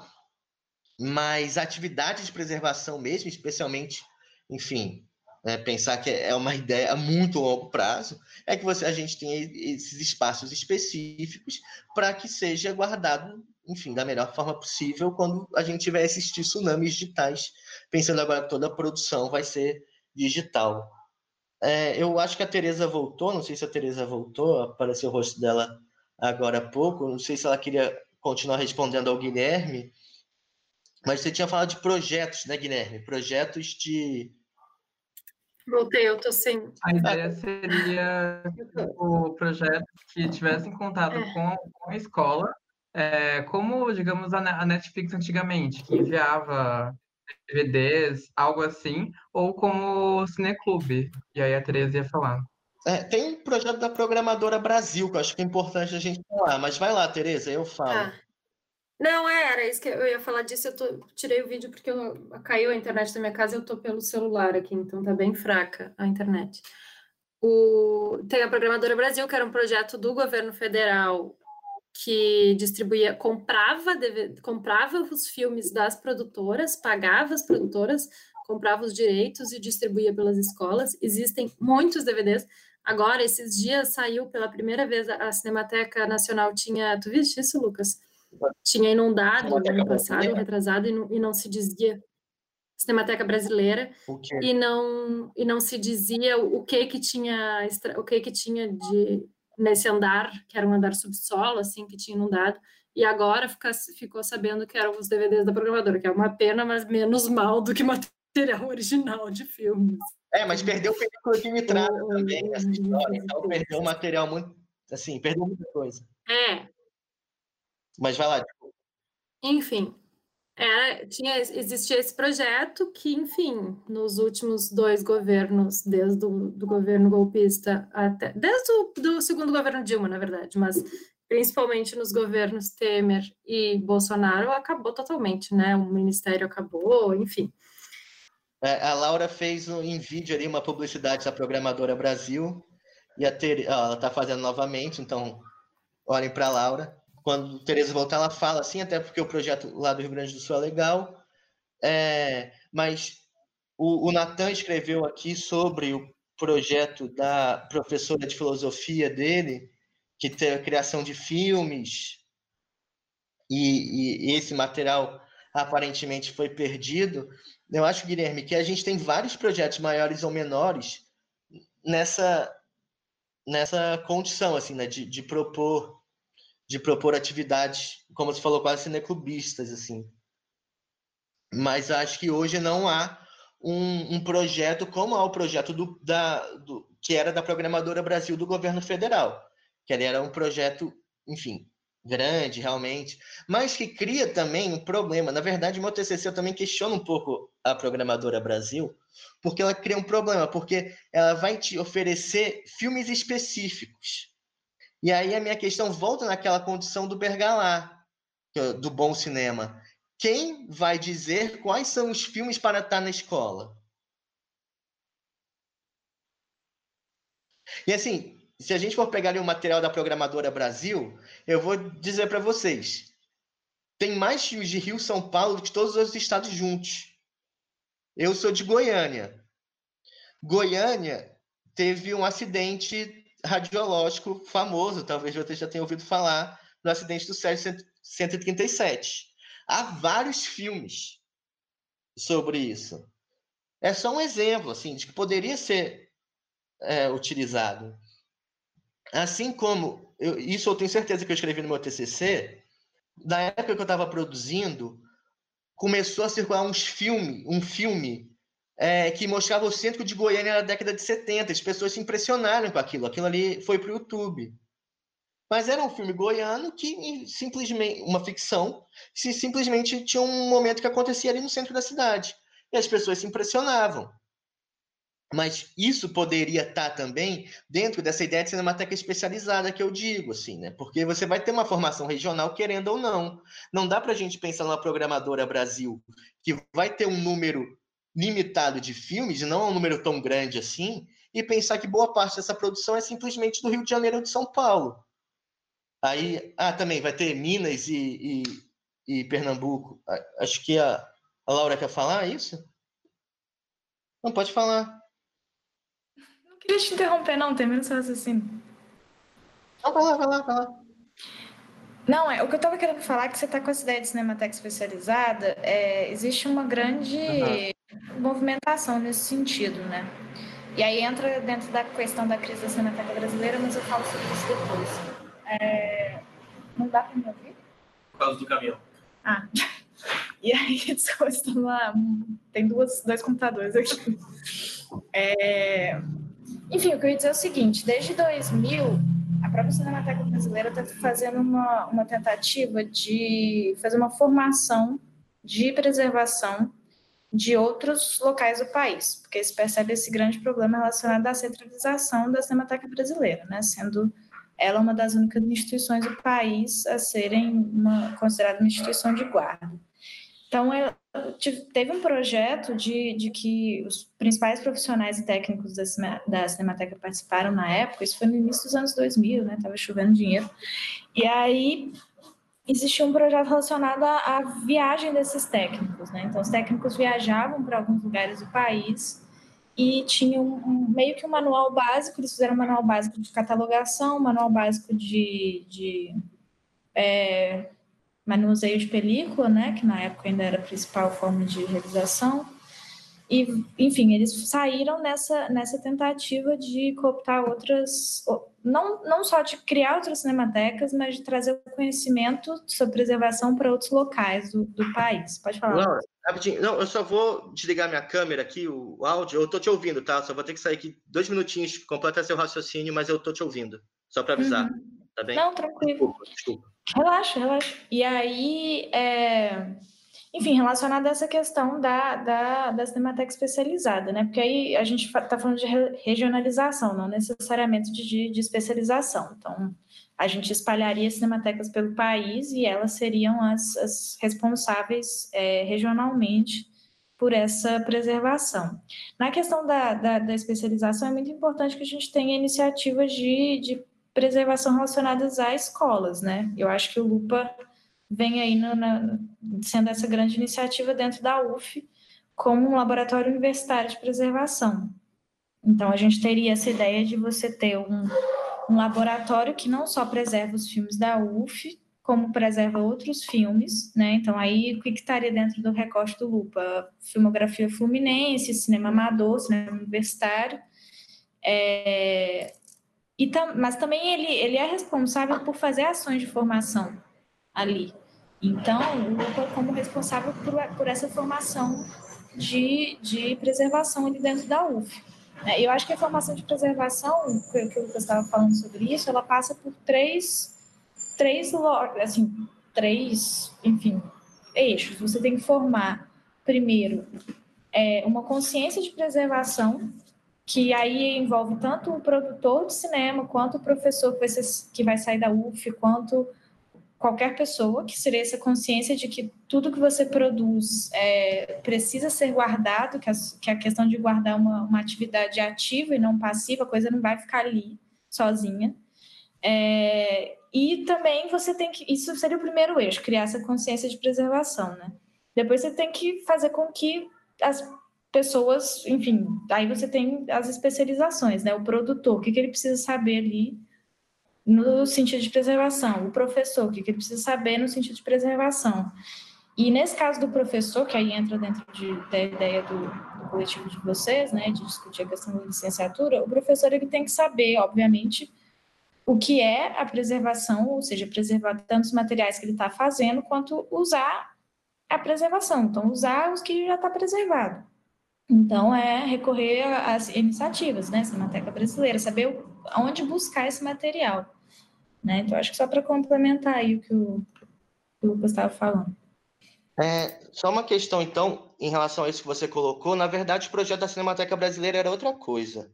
Na verdade, o projeto da Cinemateca Brasileira era um projeto de centralização da Cinemateca e espalhar e, é, é, unidades da Cinemateca Brasileira em outras regiões do país. E a minha proposição de cinemateca especializada, na verdade, ela é justamente o oposto, assim, que é de formação de cinematecas específicas e independentes de cada estado. Então, é, por exemplo, é, em Porto Alegre, você tem uma cinemateca do Rio Grande do Sul que o material preservado da Casa de Cinema de Porto Alegre esteja lá. Então, a preservação do, desse material e, e a difusão desse material parta de lá. É claro que você vai ter, enfim, materiais de todos os estados, mas que você tem uma independência maior. Na verdade, o, o projeto Cinemateca, da Cinemateca Brasileira ali era, era ter braços é, ao redor do país, mas manter uma centralização quando eu faço essa divisão por estado, é justamente para você pensar uma descentralização da preservação audiovisual e uma independência maior de, de, de, cada, de cada órgão disponível para preservação. É, ah, o Guilherme passou aqui os. Massa, massa. Os times da Programadora Brasil. E ali a gente vai ver que são, são finitos, assim, né? o, são finitos os filmes, eles são, enfim, tem uma alguns estados que têm mais filmes do que do que outros. Eu, eu achei legal. Ah, perdão. Vai lá. Eu achei legal porque tem a separação, é tanto o título, o título como o nome de um programa. E aí então envolve tanto questão ah, curtas infantis, curtas adulto, é, longas para tal tipo de, de debate. Eu achei interessante essa parte. Não, teve um grande trabalho por trás, assim. Pode falar, Teresa. Vai lá. Não, é, teve um grande trabalho por trás, mas é isso que o Lucas diz, assim, o, os filmes que estão lá, que foram muitos uma época, teve um, um trabalho quais chega a ter, se eu não me engano, agora eu estou tentando me lembrar qual era o DVD que a gente, outro dia a gente estava mexendo lá na Cinemateca aqui de Porto Alegre, e tinha um, uma caixa de DVDs que tinha High School Musical, O Desafio, dentro do, sabe? Esse, então, que filmes são esses, entendeu? E, e, essa divisão que vão fazer ali é uma divisão que já vem do INSE, né? O Instituto Nacional de Cinema Educativo tinha propostas como essa, de blocos de filmes, né? De conjuntos de filmes. É, eu, eu lembro, assim, Programadora Brasil também tinha coisas como... Enfim, e aí comeu, que era um problema também porque, assim, eram os filmes de, de maior acesso, sabe? Tipo, eram os filmes que estavam na sala de cinema, quando você tinha um grupo muito maior de filmes para se trabalhar. E tem uma outra questão também, que é uma questão diretamente ligada às produtoras, e que eu tenho que falar baixo, porque senão meus pais vão me ouvir vão me xingar, mas que são, a maioria dos filmes gaúchos, gaúchos, a maioria dos filmes brasileiros, longa-metragem, enfim, são desses que são circulantes, boa parte são financiados pela, hoje em dia, foram financiados pela Ancine, por muitos deles. Então, esses filmes têm que estar disponíveis para ser disponibilizado gratuitamente em contextos educativos, enfim, eu acredito muito nisso. E a Programadora Brasil fazia, comprava os filmes das produtoras, ou seja, pagava mais os filmes que já tinham sido financiados com, com dinheiro público, entendeu? Então, uh, ah, para quê? E aí, o que eu ia dizer antes, e travei quatro vezes, e agora eu também, né? Agora eu tô. Tá ótimo.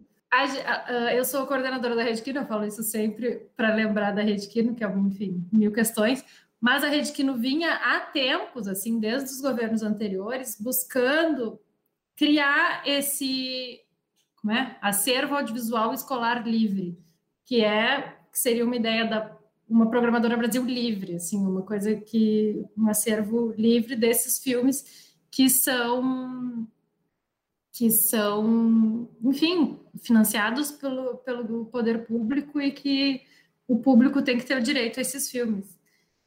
E hoje em dia nossa coordenação está tentando, na quarentena é sempre difícil a gente conseguir fazer as coisas, assim, fazer com foco, mas a gente está trabalhando desde julho do ano passado para, sabendo que os governos não vão nos ajudar, para tentar fomentar, criar esse esse um formulário, uma coisa que para que os, as próprias produtoras digam sim, meu filme pode entrar e aí criar um acervo de escolar audiovisual escolar livre, com enfim a partir da boa vontade dos produtores.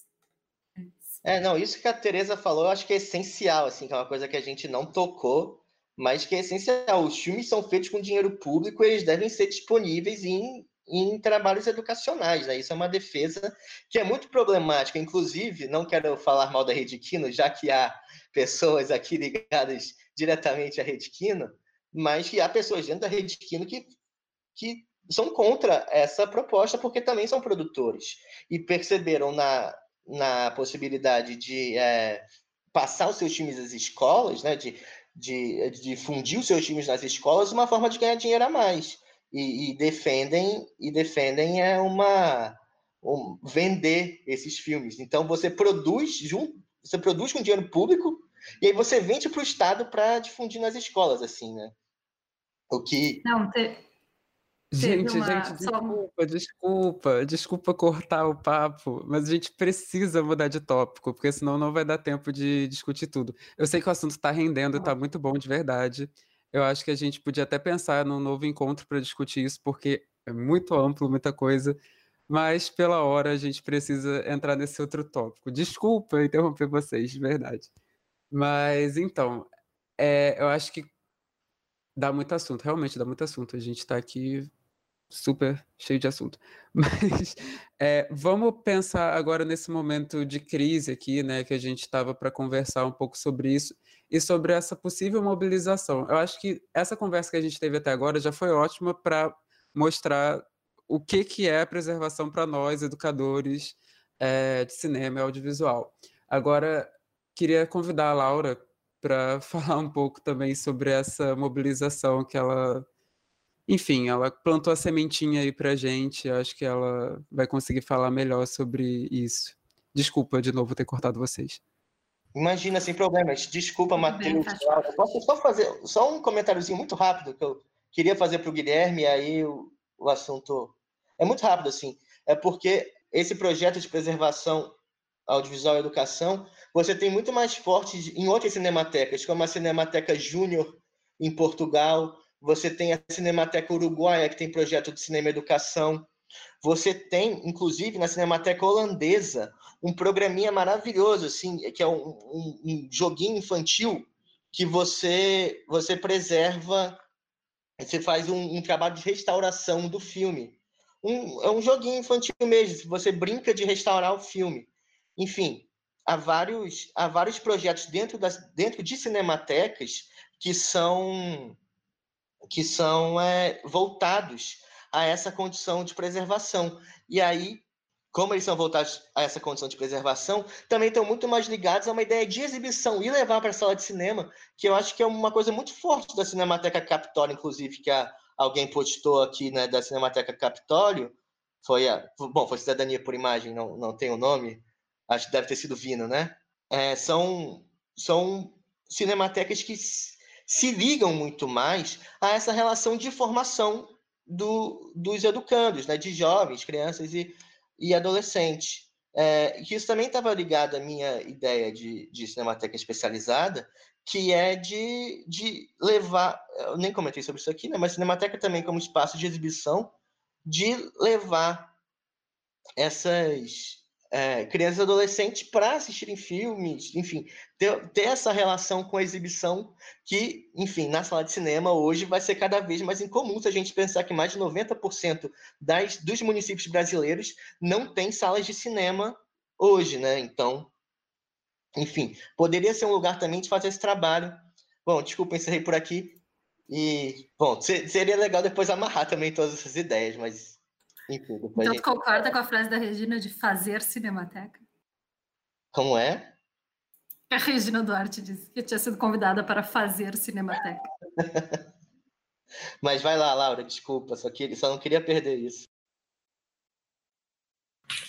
Oi, gente. Não, tá certo. E assim, para poder fazer uma até uma amarração maior aqui, é, talvez pensar nessa ideia de instituição, né? Porque a Cinemateca Brasileira é a maior instituição ligada à preservação visual da América do Sul. E aí essa questão da centralização complica toda a situação exatamente por esse momento que a gente está vendo agora, né? É, Porque... há conversas né, sobre essa maior cinemateca, mas enfim. É, disse, disse como a maior cinemateca da América do Sul. E aí vem, vem essa questão da, da centralização, porque a partir do momento que você tem todos esses documentos centralizados num lugar só, é, é muito fácil você desinstitucionalizar aquilo, ou então mandar para uma instituição privada, enfim.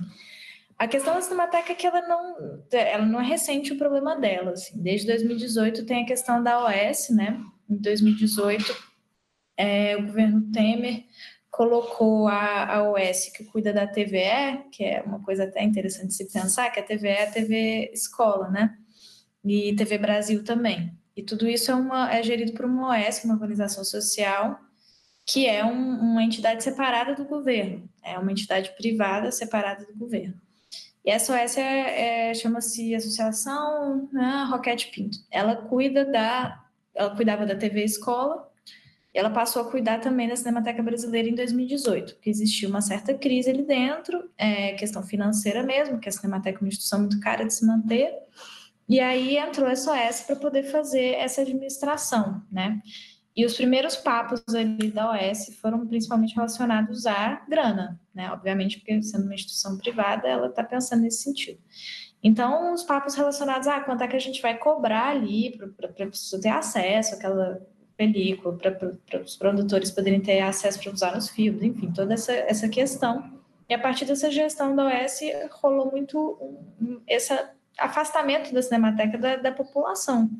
E assim, isso já, já acontecia mais tempo até, eu acho, na minha opinião, mas assim, terminou de acontecer esse afastamento, entendeu? Porque você não tem ali nenhuma ação, nem no sentido educativo, é, você tem ações de difusão, que são ações de, de você faz mostras e tudo mais, a Cinemateca sempre teve essa tradição, desde o começo lá com o Paulo Emílio e tudo mais, mas é, assim, existia esse afastamento em relação à a, a, a, pessoa que quer procurar informações ali dentro, né? Então, existe, por exemplo, enfim, é, esse tipo de, de, de problema que a pessoa pode encontrar, ela tem que pagar uma taxa e tal.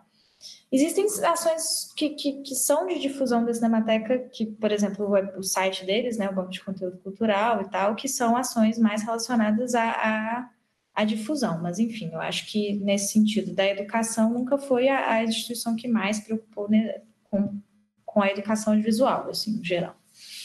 Aí, desde, desde então, aí desde o governo Bolsonaro, né, em 2019, teve a questão da, da briga da SOS com o ministro da Educação, que é o Abram Weintraub.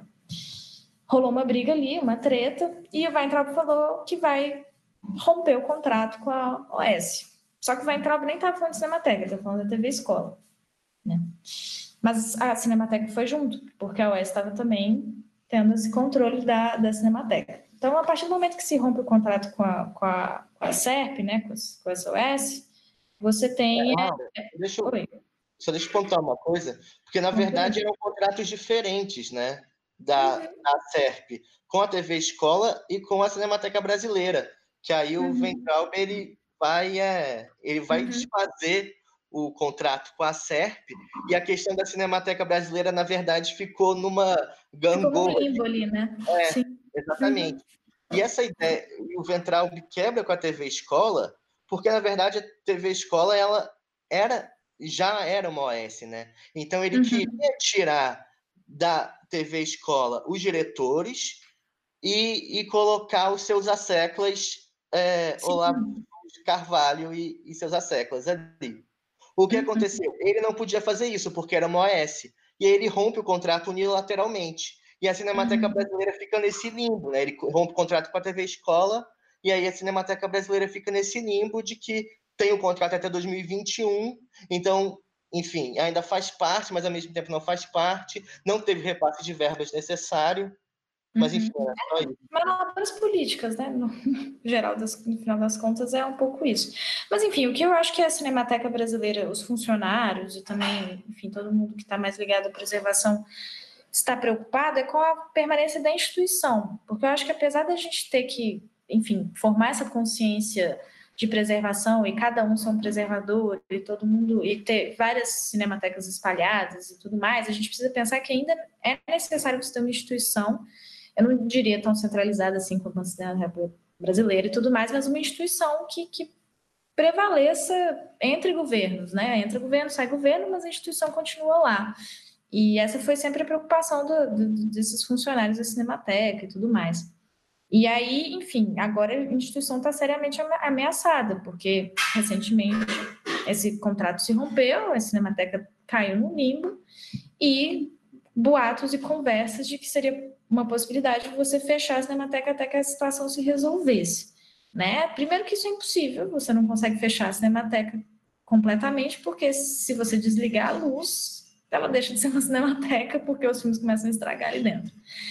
Então, enfim, a situação está nesse limbo, está é, tá tendo muita discussão, eu acho que o Lucas também deve estar tá acompanhando isso em todos os, é, sei lá, associações relacionadas à preservação, você tem a Associação Brasileira de Preservação de Visual, que é a BPA, é, que está discutindo bastante isso recentemente, você tem, enfim, várias, várias discussões relacionadas a qual pode ser esse, esse futuro. Eu acho que a gente, como estudante de cinema da UF, de todas as universidades relacionadas que tiverem curso do cinema no Brasil, eu acho que seria necessária uma mobilização conjunta nesse sentido. É, até para pensar nos rumos que isso pode tomar. Porque se parar para pensar, é muito fácil você surgirem discursos do tipo, ah, precisa privatizar então. Vamos botar na mão do Dória, então. Entendeu? Então, existe toda essa possibilidade de, de, de, de futuros aí que não são os futuros ideais para essa, essa instituição. Entendeu? Ao mesmo tempo, se ela ficar sob a guarda do governo federal, ele pode continuar fazendo o que ele está fazendo.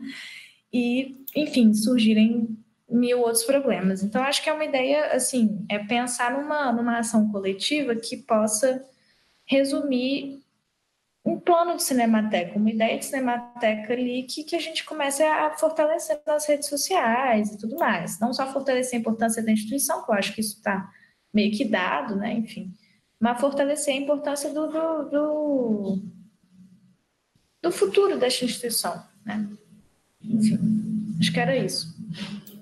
Deixa eu Uh, fazer lá, um- Não, é porque, assim, enfim, é, o Fabiano conta essa história maravilhosamente bem, inclusive com pontuações muito engraçadas no meio, mas a Cinemateca Brasileira sempre teve problemas, né? Sem- enfim, a, a história da Cinemateca Brasileira é uma história de percalços, assim como a Cinemateca do MAN, e aí vão fazendo essa relação de que, por sorte, quando uma tá bem, outra não tá bem, mas enfim, esse caso da, da Cinemateca Brasileira, agora, acho que é muito importante a gente chamar atenção que é mais uma vez uma proposta de governo, assim, né? Não é que a Cinemateca Brasileira esteja mal, mas é que é uma vontade do governo que a memória do país seja seja destruída. E se uma um arquivo nacional, uma bi- biblioteca nacional, é muito difícil de pensar que vão propor um fechamento né, dessas instituições, a Cinemateca Brasileira ainda é um, um espaço do qual se pode se jogar o vento, né? De, de que vai fechar, vamos, vamos fechar então. Mas dentro dessa ideia de que é uma proposta de governo, a gente não pode é, esquecer que, além da Cinemateca Brasileira, uma outra instituição que está com graves problemas, né, é, outra instituição de guarda, é a, é a Cinemateca Ucraniana, que também no, lá na Ucrânia você tem um governo xenófobo, também você tem um governo de extrema direita, um governo conservador, inclusive nessas passeatas para Bolsonaro, havia bandeiras de grupos ligados a esses grupos de é, neofascistas ucranianos e de um presidente que se associa, a figura dele associa muito ao presidente Bolsonaro, né? E os dois, como proposta de política, têm é, a destruição da memória do, a da memória do país. E por isso hoje são duas cinematecas que se falam, inclusive, em fechamento, assim, né? Que, enfim, alguns anos atrás poderia parecer algo absurdo. É. E uma outra questão também. Mesmo que mantenham Fala, abertas, Mário. desculpa, mesmo que mantenham abertas, o, o próprio fato de estudar o que está lá já é mal visto, né? Né? Ah, manter as coisas já é errado. Você ir lá estudar, ficar olhando o que, que tem, ah, isso aí é procurar é para osso, né? Quem procura osso é cachorro. Né? Ainda tem esse discurso, que é pior ainda. Né? Pior, não sei, mas enfim, ainda tem essa merda para colocar em cima. Mas é isso, assim, eu acho que a Laura fala disso de tentar da Cinemateca ser, sei lá, além de governos, mas através das OS, que não é uma privatização, porque continua sendo uma instituição pública, gerida com dinheiro público, mas é gerida por uma instituição privada. E a quem tipo, a quem interessa uma instituição privada ah, gerenciar uma cinemateca e um, um, um espaço de preservação, né? Aqui na Cinemateca Capitólio a gente está vivendo o drama que a Cinemateca Brasileira viveu três anos atrás, né? Que a prefeitura quer privatizar a Cinemateca. Nossa, a nossa Cinemateca tem uma sala de cinema que é a sala de cinema com melhor ah, média de público por sessão da cidade. Ah, e aí vem, tá, então vai, vai, a OS só, só gerencia a sala de cinema. Não, mas aí essa, o dinheiro da sala de cinema também ajuda a preservação, né? Que é a parte que gasta e não ganha nada. Ah, e aí o que que tu faz, assim, tu dá para a OS e deixa a OS gerir do jeito que quer, para não para o governo não acabar quando vier um governo de direita? Eu, eu acredito que o patrimônio público tem que ser público sempre, assim, mas é óbvio que é muito difícil, assim. Enfim, eu acho. Vamos para o assunto da, da, da ação.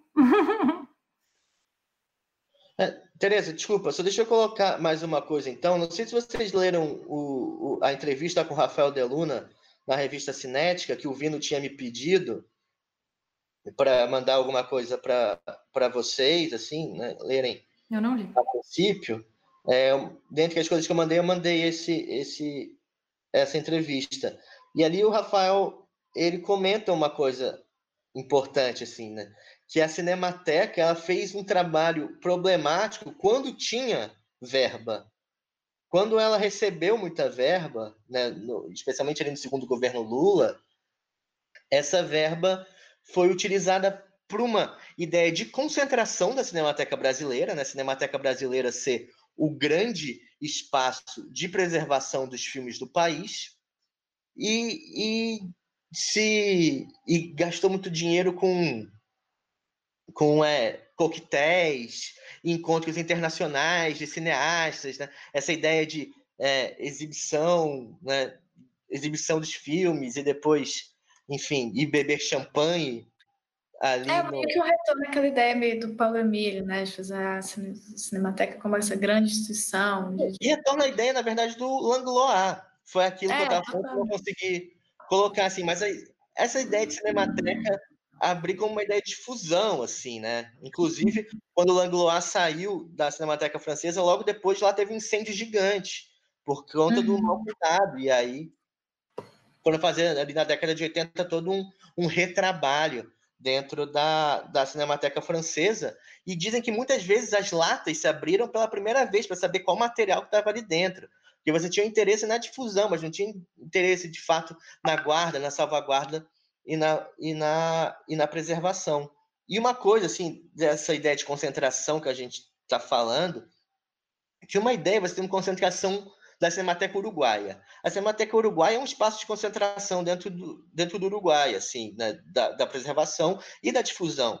Se tu for em Montevidéu, tem umas nove salas ao na cidade da Cinemateca Uruguaia.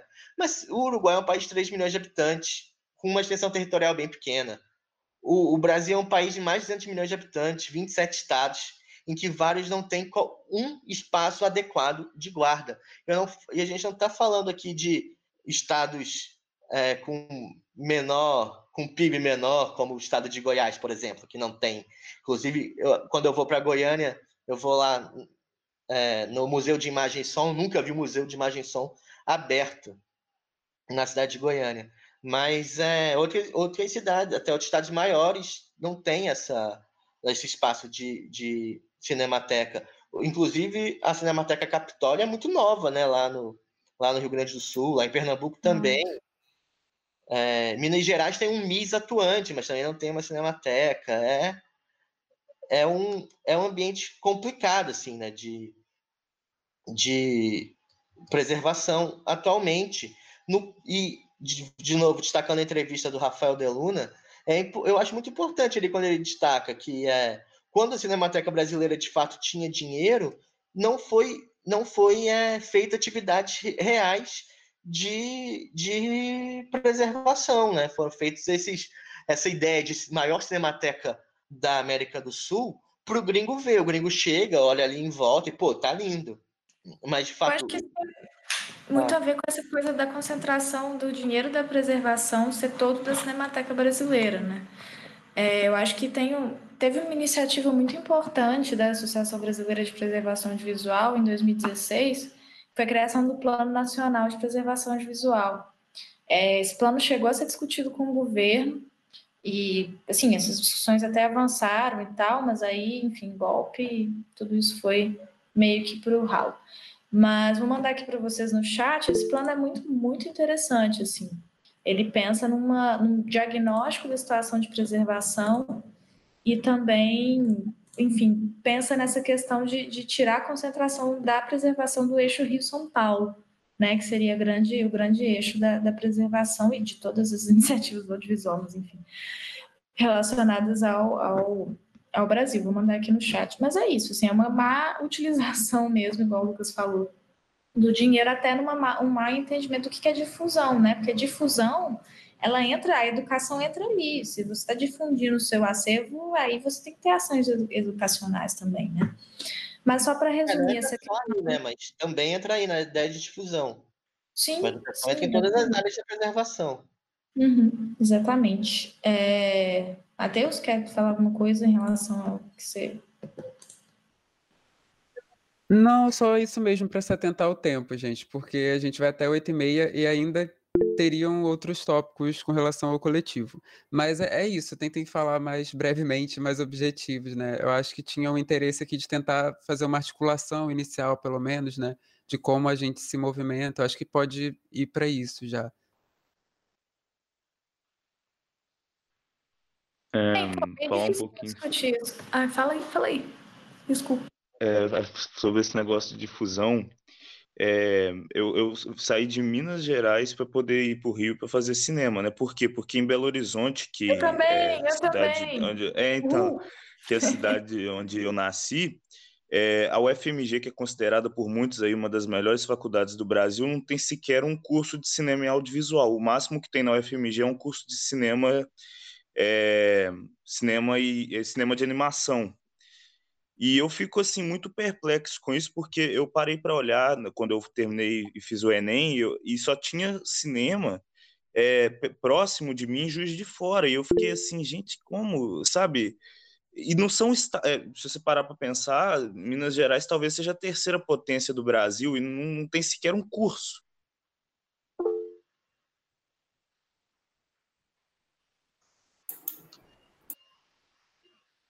Era só isso. É, não, em Minas Gerais tem um curso da UNA, que é, uma, que é uma universidade privada, que ao menos na UNA tem a disciplina de preservação. Minas Gerais, ao menos, tem essa disciplina lá. Porque em muitos estados, assim, Pernambuco, por exemplo, não tem nenhuma faculdade de cinema que tenha um estudo de, de preservação audiovisual. A, a UFPEL tem a de Pelotas? Porque as, as, duas particulares de Porto Alegre não tem. Não tem? O Rio, Grande, o Rio Grande do Sul também, Matheus. O Rio Grande do Sul tem duas, dois cursos de cinema bem em Porto Alegre, privados, muito, muito caros. Já foram caros como cursos de medicina, que hoje não são mais tanto, porque os cursos de medicina estão muito caros. E a única faculdade de cinema, o único curso de cinema em federal é na Federal de Pelotas, que é às quatro horas de Porto Alegre. É, eu vim de Goiânia também. Goiânia tem dois cursos de cinema e nenhuma disciplina de preservação audiovisual no, no estado. Mas que tipo de ação vocês pensam? Assim, isso que eu estou tentando, o que escrever uma nota de repúdio que está tão repudiada ultimamente, ou Essa se juntar é para falar questão. disso, que é o que a gente está fazendo agora, ou o quê? É, eu acho que tudo isso, assim, o que a gente está fazendo agora é parte da coisa, né? E, mas, assim, eu realmente, por isso que eu postei lá no grupo do Necine, assim, eu não, eu não faço ideia do que, do que fazer. Rede social acho importante, mas é isso, vai cair num, num fluxo enorme de várias contestações que estão aparecendo agora nesse momento, então não faz sentido, eu acho. E, enfim, trazer à tona é, é pelo menos eu acho que para começo de conversa, fazer uma organização entre os alunos de várias universidades de cinema que queiram discutir isso entre si. E aí eu fico pensando qual é o melhor jeito de fazer isso. Se é sair postando nos grupos dessas universidades ou se é mandar e-mail, enfim. Realmente não sei. criar um grupo, nem que seja uma lista de e-mail, para não ser mais um grupo do WhatsApp ou coisa assim, de pessoas que estejam interessadas em pensar ações nesse sentido. Entendeu? Mas aí, aí eu parei se eu chamasse um canal que já foi muito ativo e hoje não tá, assim, é a própria sua, assim. A página da sua, da Semana Universitária do Audiovisual, é uma página uh, da sua. Então, ela, tipo assim, quando ela quando a sua foi na UF em 2013, foi esse era da, era da dos, dos organizadores que, que usavam essa página. Aí ia para onde, Lucas, depois? Do... Recife. Para Recife, foi, teve em Recife, e no ano seguinte teria no Pará, não teve, isso 2015. Aí 15, 16, 17 não teve. Aí nós, em 2018, resolvemos tentar fazer de novo. Fizemos do jeito que deu, assim, completamente atropelado, enfim, mas foi massa. Teve 70 pessoas, assim, que é pouco para uma sua, mas foi o jeito que rolou, assim. E a USP não fez ano passado, e eles tinham dito que iam fazer, que iam fazer em maio, mas aí Covid, né? Mas eu acho que eles não iam fazer em maio também. Não é, ter, pessoal, assim, deixa eu falar uma, uma coisa online. Já que a Tereza puxou a ideia aí da sua, é, mais amplo um pouquinho do que isso, assim, a UF, na verdade, se tornou, nos últimos anos, um, um lugar muito de concentração dessas discussões, sabe? Porque como a primeira sua nacional de fato foi aqui, foi a sétima sua. Mas teve cinco só em São Paulo, que era o pessoal de São Paulo, e outra em Brasília que não deu certo. Aí a sétima foi a primeira. Tanto que a gente cria essa página que a Tereza falou e cede para o pessoal lá de Pernambuco. Teve um, uma, um entendi, e até por a gente estar tá discutindo educação e preservação, teve um, um entendimento nacional, assim, das universidades que vinham de fora, da UF se, se colocar como ponta de lança dentro dessas, dentro dessas discussões, dentro do movimento estudantil, né, na, nas discussões de caráter nacional. O que eu fiz em 2013, da minha questão de preservação, quando eu era estudante, foi criar um grupo no Facebook com as pessoas interessadas, mas que elas já estavam aqui. Elas vieram e a gente montou um grupo a partir das pessoas que fizeram a oficina. É, eu ainda tenho esse grupo, assim. Eu, essas pessoas todas já estão formadas, obviamente. Mas é, a, eu, eu acho que uma questão é eu posso entrar em contato com essas pessoas e ver se eles têm também assim essa relação com os calouros deles. E, com os alunos que estão graduando atualmente. E se já tem gente, tem gente interessada nessas especificidades, assim. Acho que é uma é. questão. É. Porque eu acho que colocar acho... grupo no Facebook, às vezes, é muito aberto. É, eu acho, de repente, estou pensando bem, bem ativamente, assim. A gente escreve um texto, sei lá, se chamando por, por Nessine, por coletivo, Cidadania por Imagem, por grupo de alunos da UF, enfim, uh, está interessado em se juntar, tarará, tarará, enfim, fazer um textinho assim e dizer, ah, se quiser participar, entra em contato com a gente através disso e disso, sei lá. E jogar isso nos grupos de faculdade, grupos... o que aconteceu, o que eu estava falando da sua, porque o que acontece é que ela tem essas de São Paulo, essas de São Paulo, mas são ininterruptas, né? Aí, logo depois quando não acontece do Pará, ficam quatro anos sem acontecer. E quatro anos é o quê? O tempo de, uma, de um curso de cinema, tá? Tem gente que fica mais, né, Lucas? Mas, uh, mas é o tempo. Então, quem entrou no curso, tinha gente que estava saindo do curso e não tinha vivido uma sua, assim. Então, desmobiliza. E para remobilizar, é fazer a roda girar, assim, sabe? Tipo, é tirar da inércia, é um trabalho muito maior do que manter a roda girando, assim.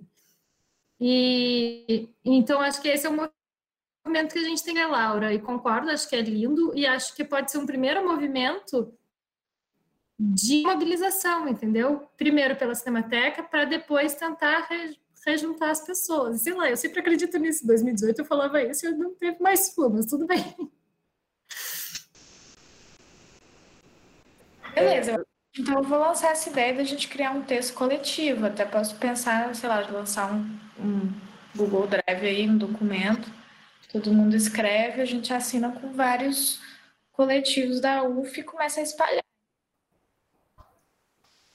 Vocês acham que faz sentido essa coisa de uma sua online, sei lá, tentar promover uma semana aniversário do audiovisual nesse contexto de pandemia em que a gente não pode se encontrar e incluir isso, né, como uma das um dos temas assim que vão mobilizar os encontros.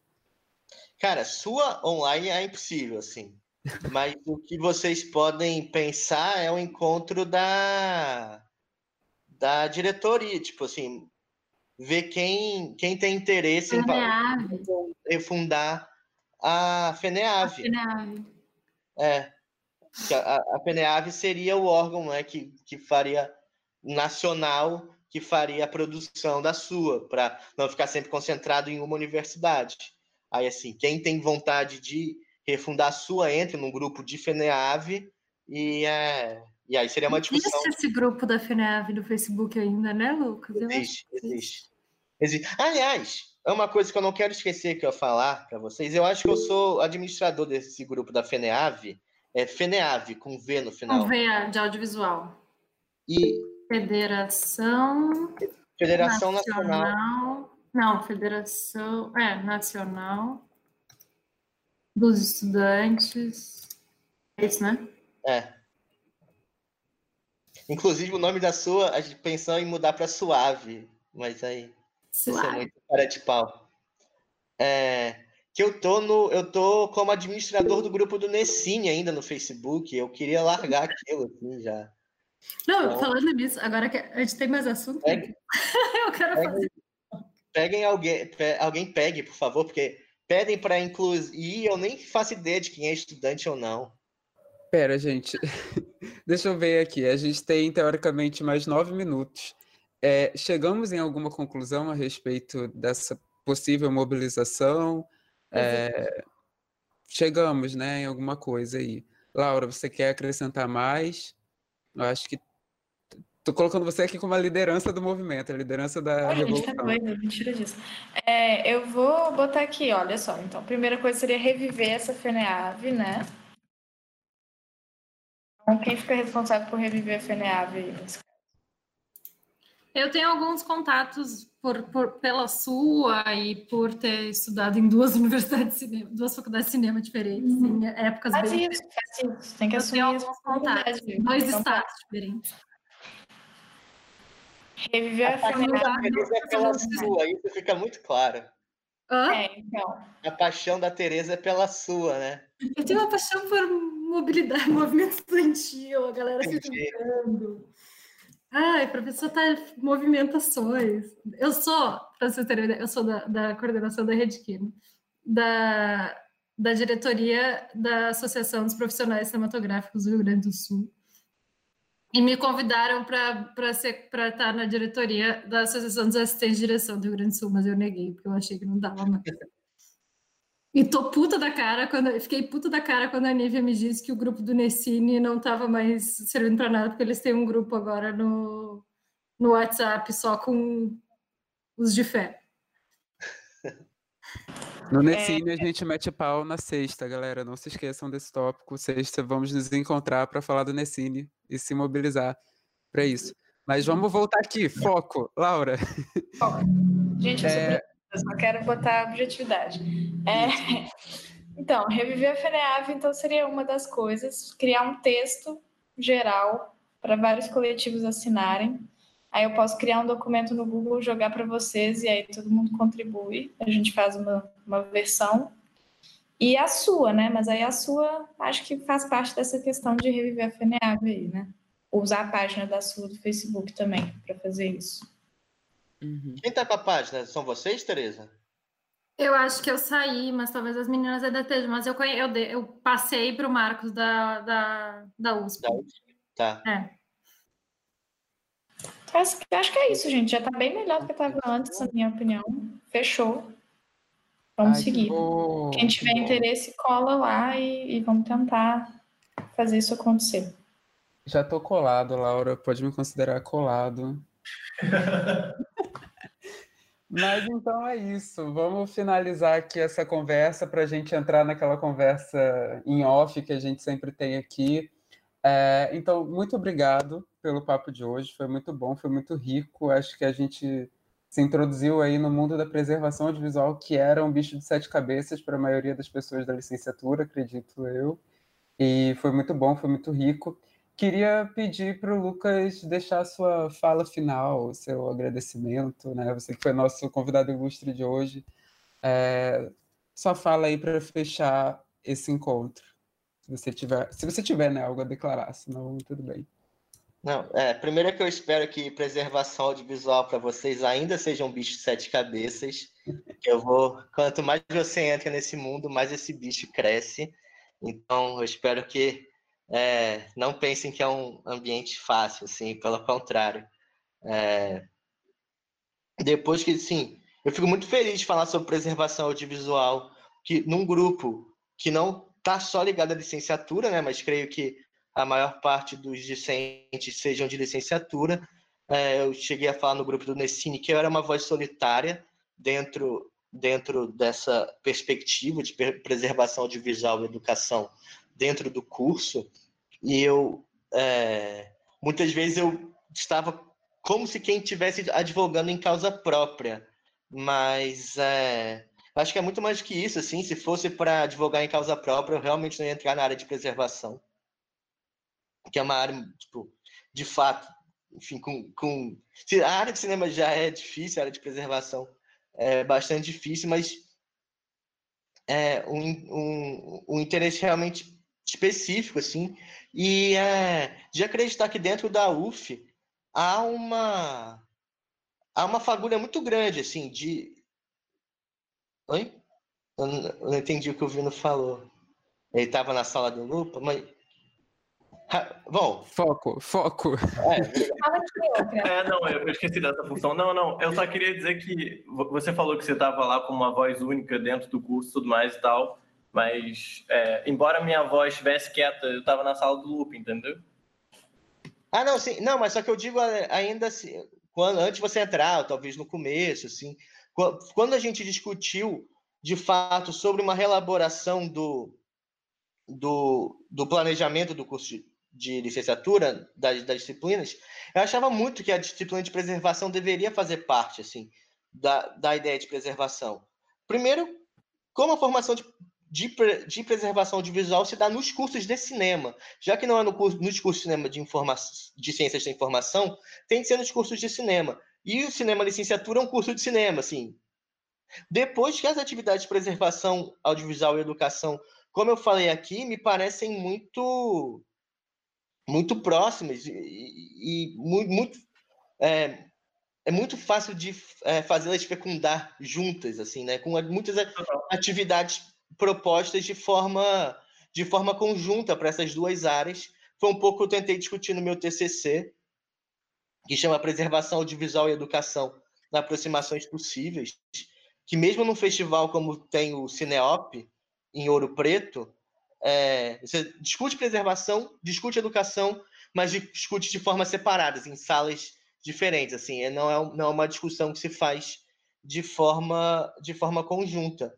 E acho que como essa discussão hoje é muito presente dentro da UF, acho massa, assim, que é, vocês pensem isso conjuntamente de, de pensar a disciplina de preservação e, mais que isso, a formação de preservação é, audiovisual né, é, dentro, do, dentro do cinema de forma geral. E a, a disciplina acho que seria uma primeira fagulha muito uma primeira chave de mudança realmente muito importante, mas de algo que dá, que é muito maior e também com várias ações dá para fazer mesmo que a disciplina ainda não não exista.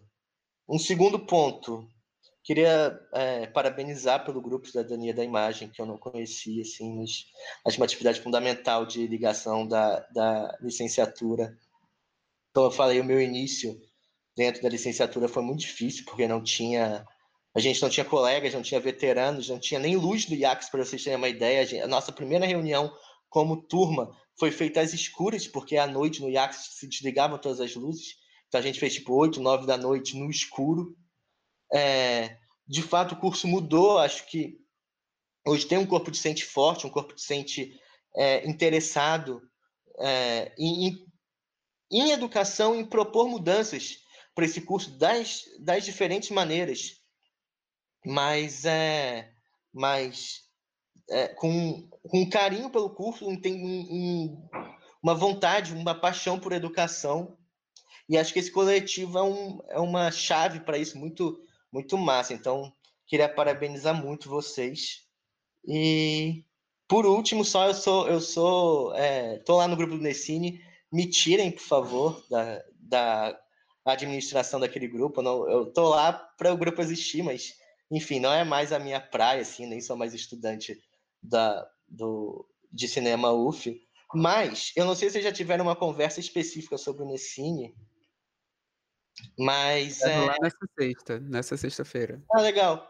É, é algo assim que eu acho muito legal também, assim, me proponho auxiliar vocês de alguma forma, porque a minha geração estudou muito o Nessine para a gente refun re reformular o Nessine como uma atividade como uma, é, uma atividade audicionada e foi a impressão por isso que quando eu estava falando aqui do Nessine ali naquele momento logo no início o Leocádio se retirou porque enfim existiu ali muitas tensões graves tensões muito fortes entre o departamento e o Nessine mas de uma proposição de formação política dos estudantes de cinema que não quando a gente entrou estava muito esvaziada, né? Quando minha geração entrou estava muito esvaziada e eu tenho a impressão que está esvaziando de novo. acho muito importante que vocês mantenham esse esse esse fogo do Nessine e, e não só o Nessine, né? Mas como esse coletivo aqui é, é muito massa para isso. Então parabéns e muito muito obrigado por me deixar falar sobre preservação e educação, que é algo como vocês perceberam não para.